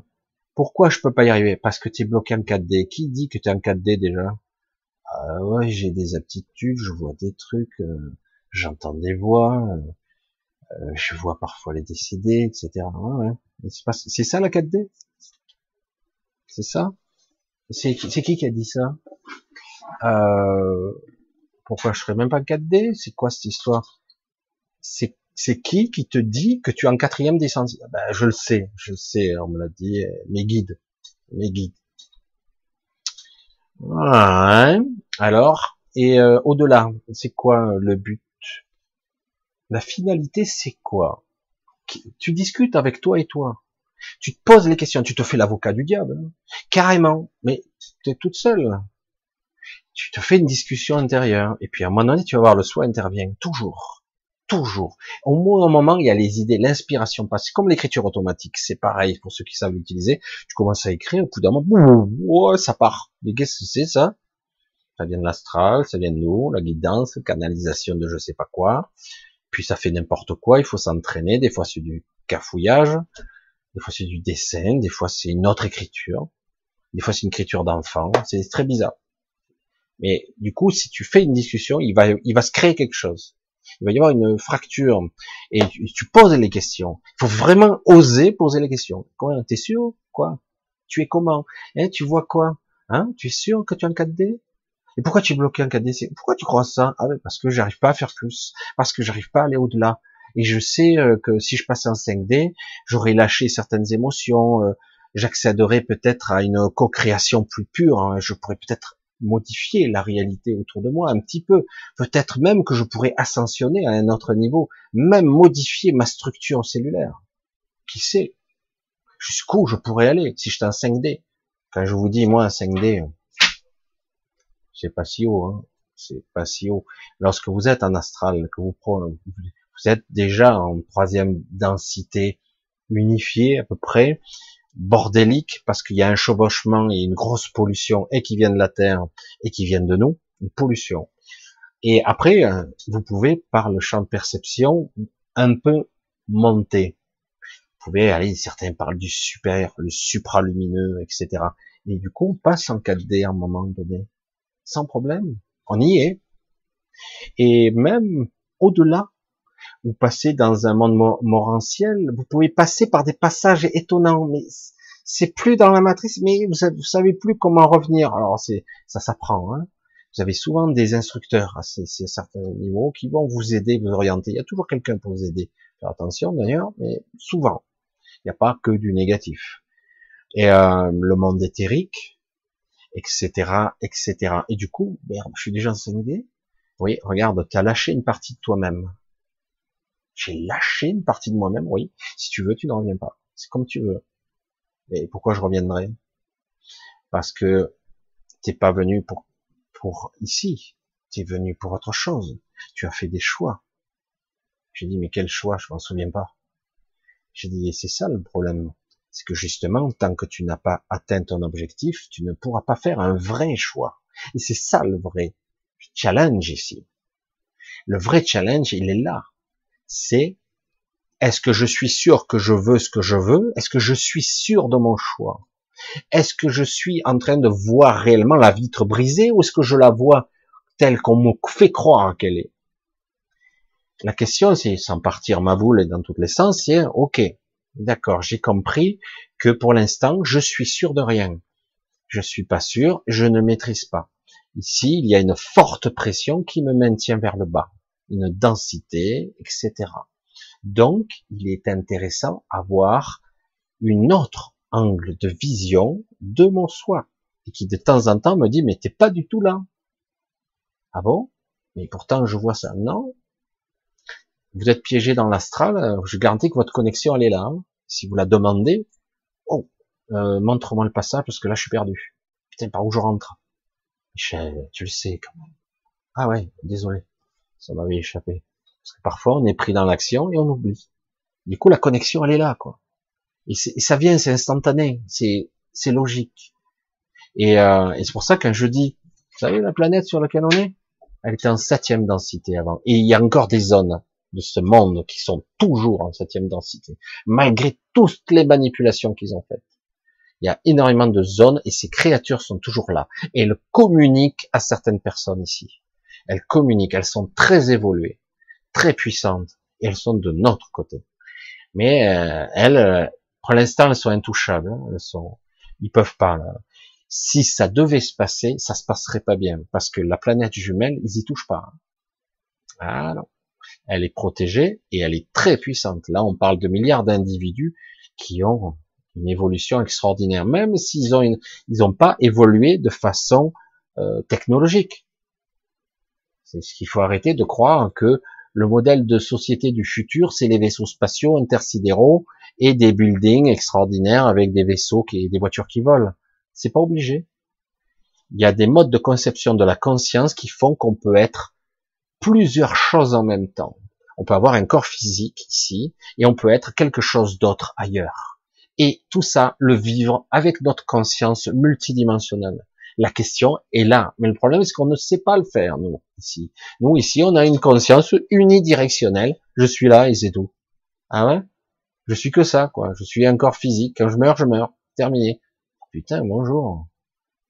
Et tu imagines que tu es un corps multidimensionnel, que tu es plusieurs, et peut-être que tu es quelque chose d'autre, peut-être que tu es quelqu'un d'autre ailleurs, et que tu n'as pas conscience de toutes ces parties de toi qui sont partout. Je dis, mais euh, quand je fais, je vais devenir ma boule. Non. Tu peux être toi, l'individu, et tu peux être les autres qui sont toi aussi. Mieux, tu peux même les aider, les guider. Hum, intéressant. Hein je regarde le temps qui file. J'ai encore été bavard. J'espère que ça vous intéresse ma vision de la réalité. On va essayer de trouver.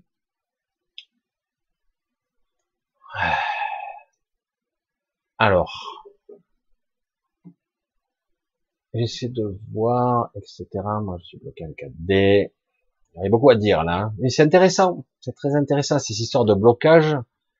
Qui ne vit pas cette limitation perçue par le mental? C'est le mental qui dit, je sais pas. Je sais, je suis bloqué. C'est le mental. C'est toujours lui. Et lui, il sait, évidemment. Hein. Ah il est trop fort, le mental. Il est trop fort. Il sait, je suis bloqué. Ah ouais, mais attends, je le sais, je le sens, non? Ah ouais, mais le problème, c'est que il te la joue à l'envers, quoi. J'essaie de voir un petit peu. J'essaie de voir si je trouve une question intéressante, une pour la route, comment on dirait. Ah. Allez, j'essaie d'en trouver une quand même. Bonsoir Michel. Oh oui, des cerveaux malades, la propagande de la censure maintenant, mais jusqu'où ça va aller? Aussi loin qu'ils le pourront, surtout quand on a des moutons qui bougent pas. Des fois, je reste perplexe. J'ai toujours cette image. Je l'ai déjà dit une fois. peut-être pas en direct, je ne sais pas. Il dit souvent, il est terrible de voir un troupeau de moutons, tu vois, 5000 bêtes, alors tu imagines le troupeau, le tapis. Mais le berger, il rentre, et euh, je dis n'importe quoi, hein, c'est pas vrai, mais il va en prendre une pour le michoui hein, de midi, hop, il la met sur les épaules, et hop, il la prend, il, embarque, hop, terminé. Est-ce que les autres ont bougé pour défendre le mouton qui va se faire égorger et manger pour le midi? Non, pas du tout. Les autres moutons ne bougent pas parce que c'est pas dans leur état d'esprit. Et c'est ce qu'on fait. Tu, tu vas pas me dire que, euh, je sais pas, même quelques centaines de moutons pourraient pas euh, repousser le berger C'est vrai que c'est une image simpliste. Ben oui, ils pourraient, mais ils ont même pas l'idée. Ils sont craintifs. Ce sont des moutons, même si pourtant les moutons des fois ils te sont dessus, ils te font de, de sacrés coups de tête des fois, hein, même. Ils sont pas contents. Et euh, ben ouais. Et c'est pour ça que tu te dis, mais pourquoi ils s'entraident pas? Tu, sais, tu prends n'importe qui, tu t'en vas et hop là. Le loup attaque, hein. il faut un protecteur, il faut un chien, etc. C'est fou, quoi. Il y a un ou deux, même trois loups. Ils sont 500, quoi. Ils se mettent à tous, tu vas voir le loup, comme il dégage. Parce que ça marche pas comme ça. C'est étrange, hein. Mais croyez-moi, ce modèle-là, il a bien été structuré chez nous aussi. La loi. Tu tombes sous le coup de la loi. Ça, tu dois Là, tu dois payer, tu dois faire, tu dois être, tu dois te comporter en milieu social de telle façon, les codes, etc., etc. C'est comme ça, sinon t'es pas une belle personne, t'es pas une bonne personne. Vous voyez la programmation comme elle est forte. Je dois être comme ça. Il y a un flic qui arrive vers toi, tu dirais que tu te dis putain merde, qu'est-ce que j'ai fait de mal quoi Tu sais même pas. Monsieur, vous avez votre masque en dessous du nez.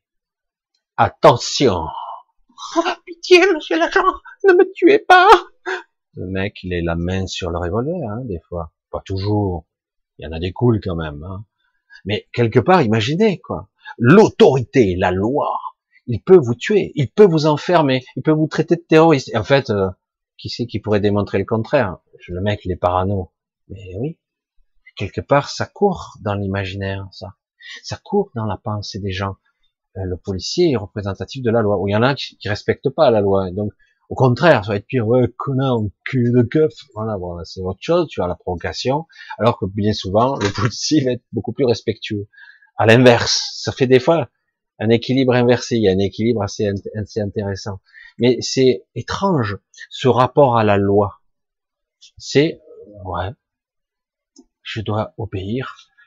Ça va, je peux partir, monsieur l'agent? Non, on va faire une déposition. Venez chez nous au commissariat. es là, tu, te la joues cool, mais c'est tendu. Parce que quelque part, tu es déjà euh, dans une position de faiblesse. C'est étrange. Hein quelque part, c'est bien et c'est pas bien. Quand on parlait d'avant des gens d'armes qui protégeaient euh, entre les villages, avant, on parle d'une autre époque, c'est pas si vieux, hein, l'époque euh, on va dire napoléonienne, juste après la Révolution française, on va dire, ben il y avait des bandits de grand chemin, ils venaient de dépouiller beaucoup de gens euh, qui revenaient dans le pays, chez toi, moi en Ardèche ou toi dans les Bouches-du-Rhône, ben tu revenais, ben ils étaient armés, hein, parce que tu pouvais te faire détrousser par des bandits de grand chemin. Et on a créé, ben, on a eu les gendarmes qui étaient là, euh, pas toujours parfaits, mais bon en tout cas ils étaient là pour que les routes soient sûres. Ouais, C'était une autre époque. Maintenant, les gendarmes, ils sont là pour te mettre des amendes. C'est jamais si euh, tu es tout seul sur la plage avec des kilomètres à perte de vue où tu es tout seul et que t'as pas de masque, mais tu risques de mettre en danger la planète. T'as pas mis ton masque, 135 euros. Sinon, attention. Si déjà on a vu que tu as déjà eu une amende, ça passe à 1000 ou à 1500 euros là peut-être même de la prison, c'est pas. Hein. Putain, mais j'ai fait que marcher, quoi. Ah ouais, mais sans masque. Non, mais bon, qu'est-ce qu'il faut faire? Il faut obéir. Nous sommes des pauvres moutons. Il faut obéir et être bien. Et là, tu seras reconnu par tes pères et ta société. C'est bien. Tu dois payer ton amende parce qu'il faut bien payer ces connards de Macron. Rien dit. Non, mais il faut bien payer parce que tu es en infraction. C'est une infraction et euh, donc c'est le principe. C'est le principe taxe, etc. Et la loi immuable. J'essaie d'en trouver une, mais jusqu'où ça va aller? Ben aussi loin qu'ils le pourront. Le problème c'est que quelque part là, ils ont compris quelque chose d'essentiel. Ils nous ont confinés. Vite on sort. Attention, le spectre de la deuxième vague, on n'était pas sorti que déjà ça y était. En plus, il y a le spectre de la crise économique sans précédent. Boum, mille feuilles. On nous a tombé une deuxième couche. L'effet qui se coule est tombé. Attention. Pas de, hein, on va remettre le masque. Attention les commerces. Attention, faites attention. Pas de contact. Pas de bisous, hein. On se serre pas les mains. Mais j'ai mis le gel. Non, même. Attention, hein. Mais j'ai mis le gel, bon, Non, mais sérieux. C'est rigolo. Mais c'est vrai que on se demande à quoi ça sert tout ça. Ouais, mais il y a tellement de cas contacts. Puis, euh, on parle plus d'ailleurs de cette histoire de Stop Covid, là je sais quoi, l'application? ça fait que du coup tout le monde serait content. Ben, s'il y avait ça, alors ça serait pire. Ça n'a pas marché heureusement parce que s'il y avait ça, ben, c'est bon. On serait, euh, on est combien? 65 millions en France? Je crois qu'il y aurait au moins 300 millions de contaminés, quoi. Facile. Hein vous n'êtes pas trempé de pays là? Non mais sérieux. Vous êtes de Marseille vous hein? Non mais sérieux. Mais bon, on en arrive à des absurdités où les personnes sont comptées trois, quatre fois, hein, des fois. Allez, on essaie de trouver une dernière. Ah oui, déjà 11 heures quand même. Hein. J'essaie de trouver une qui serait percutante, quelque chose d'intéressant pour la fin. Une question. Oh, même pas. Non, il n'a jamais existé. Bon, il n'y a pas de question, donc on va couper alors. Ah, parce j'en trouve une au hasard? D'après vous, le bol a un lien de résonance de Schumann. Alex G. Un lien de résonance de Schumann, vous le bol, le bol, c'est quoi le bol? Un lien avec la résonance de Schumann. Alors, résonance de Schumann, c'est quelque chose d'assez particulier, c'est une résonance qui résonne, alors je sais plus au niveau atmosphérique, qui certes est relié au monde du vivant, et sa fréquence, souvent, s'adapte par rapport à euh, la Terre à ses propres agressions.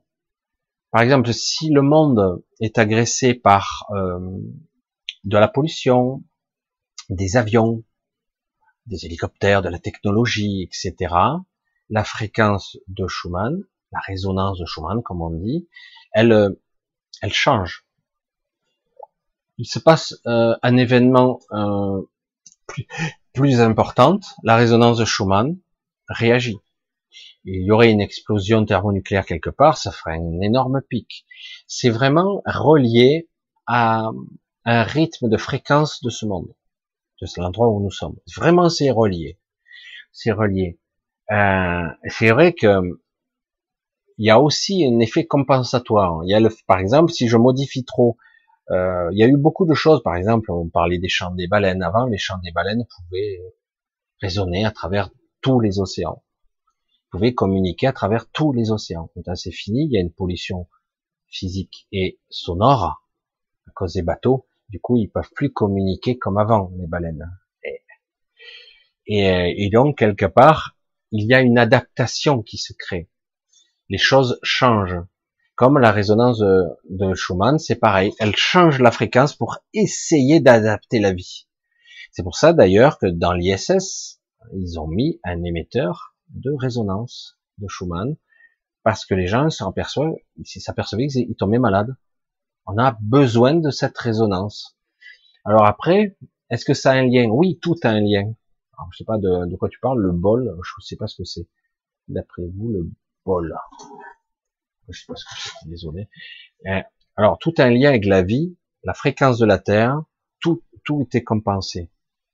Et en plus, ce qui est terrible, c'est que ça modifie aussi certaines forces avec le vivant, ça interagit avec la conscience, et ça modifie la perception qu'on a de la réalité. Le temps lui-même me semble, c'est comme la météo, quoi. C'est fort en chocolat. Lorsque tu euh, tu regardes dehors, tu as le temps, la température réelle et la température ressentie. Ben là, maintenant, tu as le temps ressenti, mais en tant que temporalité, pas température. Et c'est exactement ça. Tu, on a une augmentation de la fréquence qui fait que notre perception reliée à la conscience, que tout le vivant est relié entre lui, en tout est intermaillé, j'allais dire connecté. Et donc, euh, on a donc un processus qui nous donne l'impression que le temps s'est compressé. Et les journées sont plus courtes. Mais c'est qu'une impression, c'est une perception de, et d'ailleurs, euh, c'est pour ça que les nuits sont perturbées, entre autres, mais pas que ça. Hein. Il y a aussi des fréquences. On baigne dans des fréquences diverses et variées. Mais il y a aussi euh, ce cycle du sommeil qui a été perturbé fortement. Bon, en gros, il est difficile d'avoir une description précise de la 3D, 4D, 5D. C'est comme avoir une expérience amoureuse. Vous ne pouvez la vivre, ressentir qu'un fragment de l'étendue des possibilités.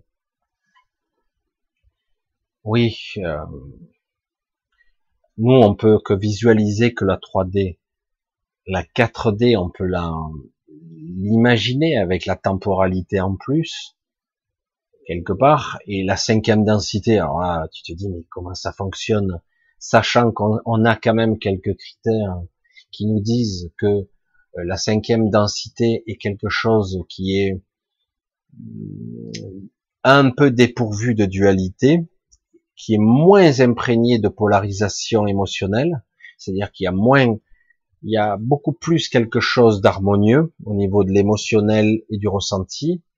Donc euh, quelque part, on, nous, on suppose, parce qu'on dit que si quelque part je veux ascensionner mon esprit, mon essence en cinquième densité, il faut au minimum que je lâche certaines de mes peurs, que j'ai une certaine maîtrise émotionnelle de mon être, et que j'ai euh, un mental égo qui soit beaucoup plus euh, équilibré. En gros, il va falloir se déshabiller, de se, se délester de pas mal de choses.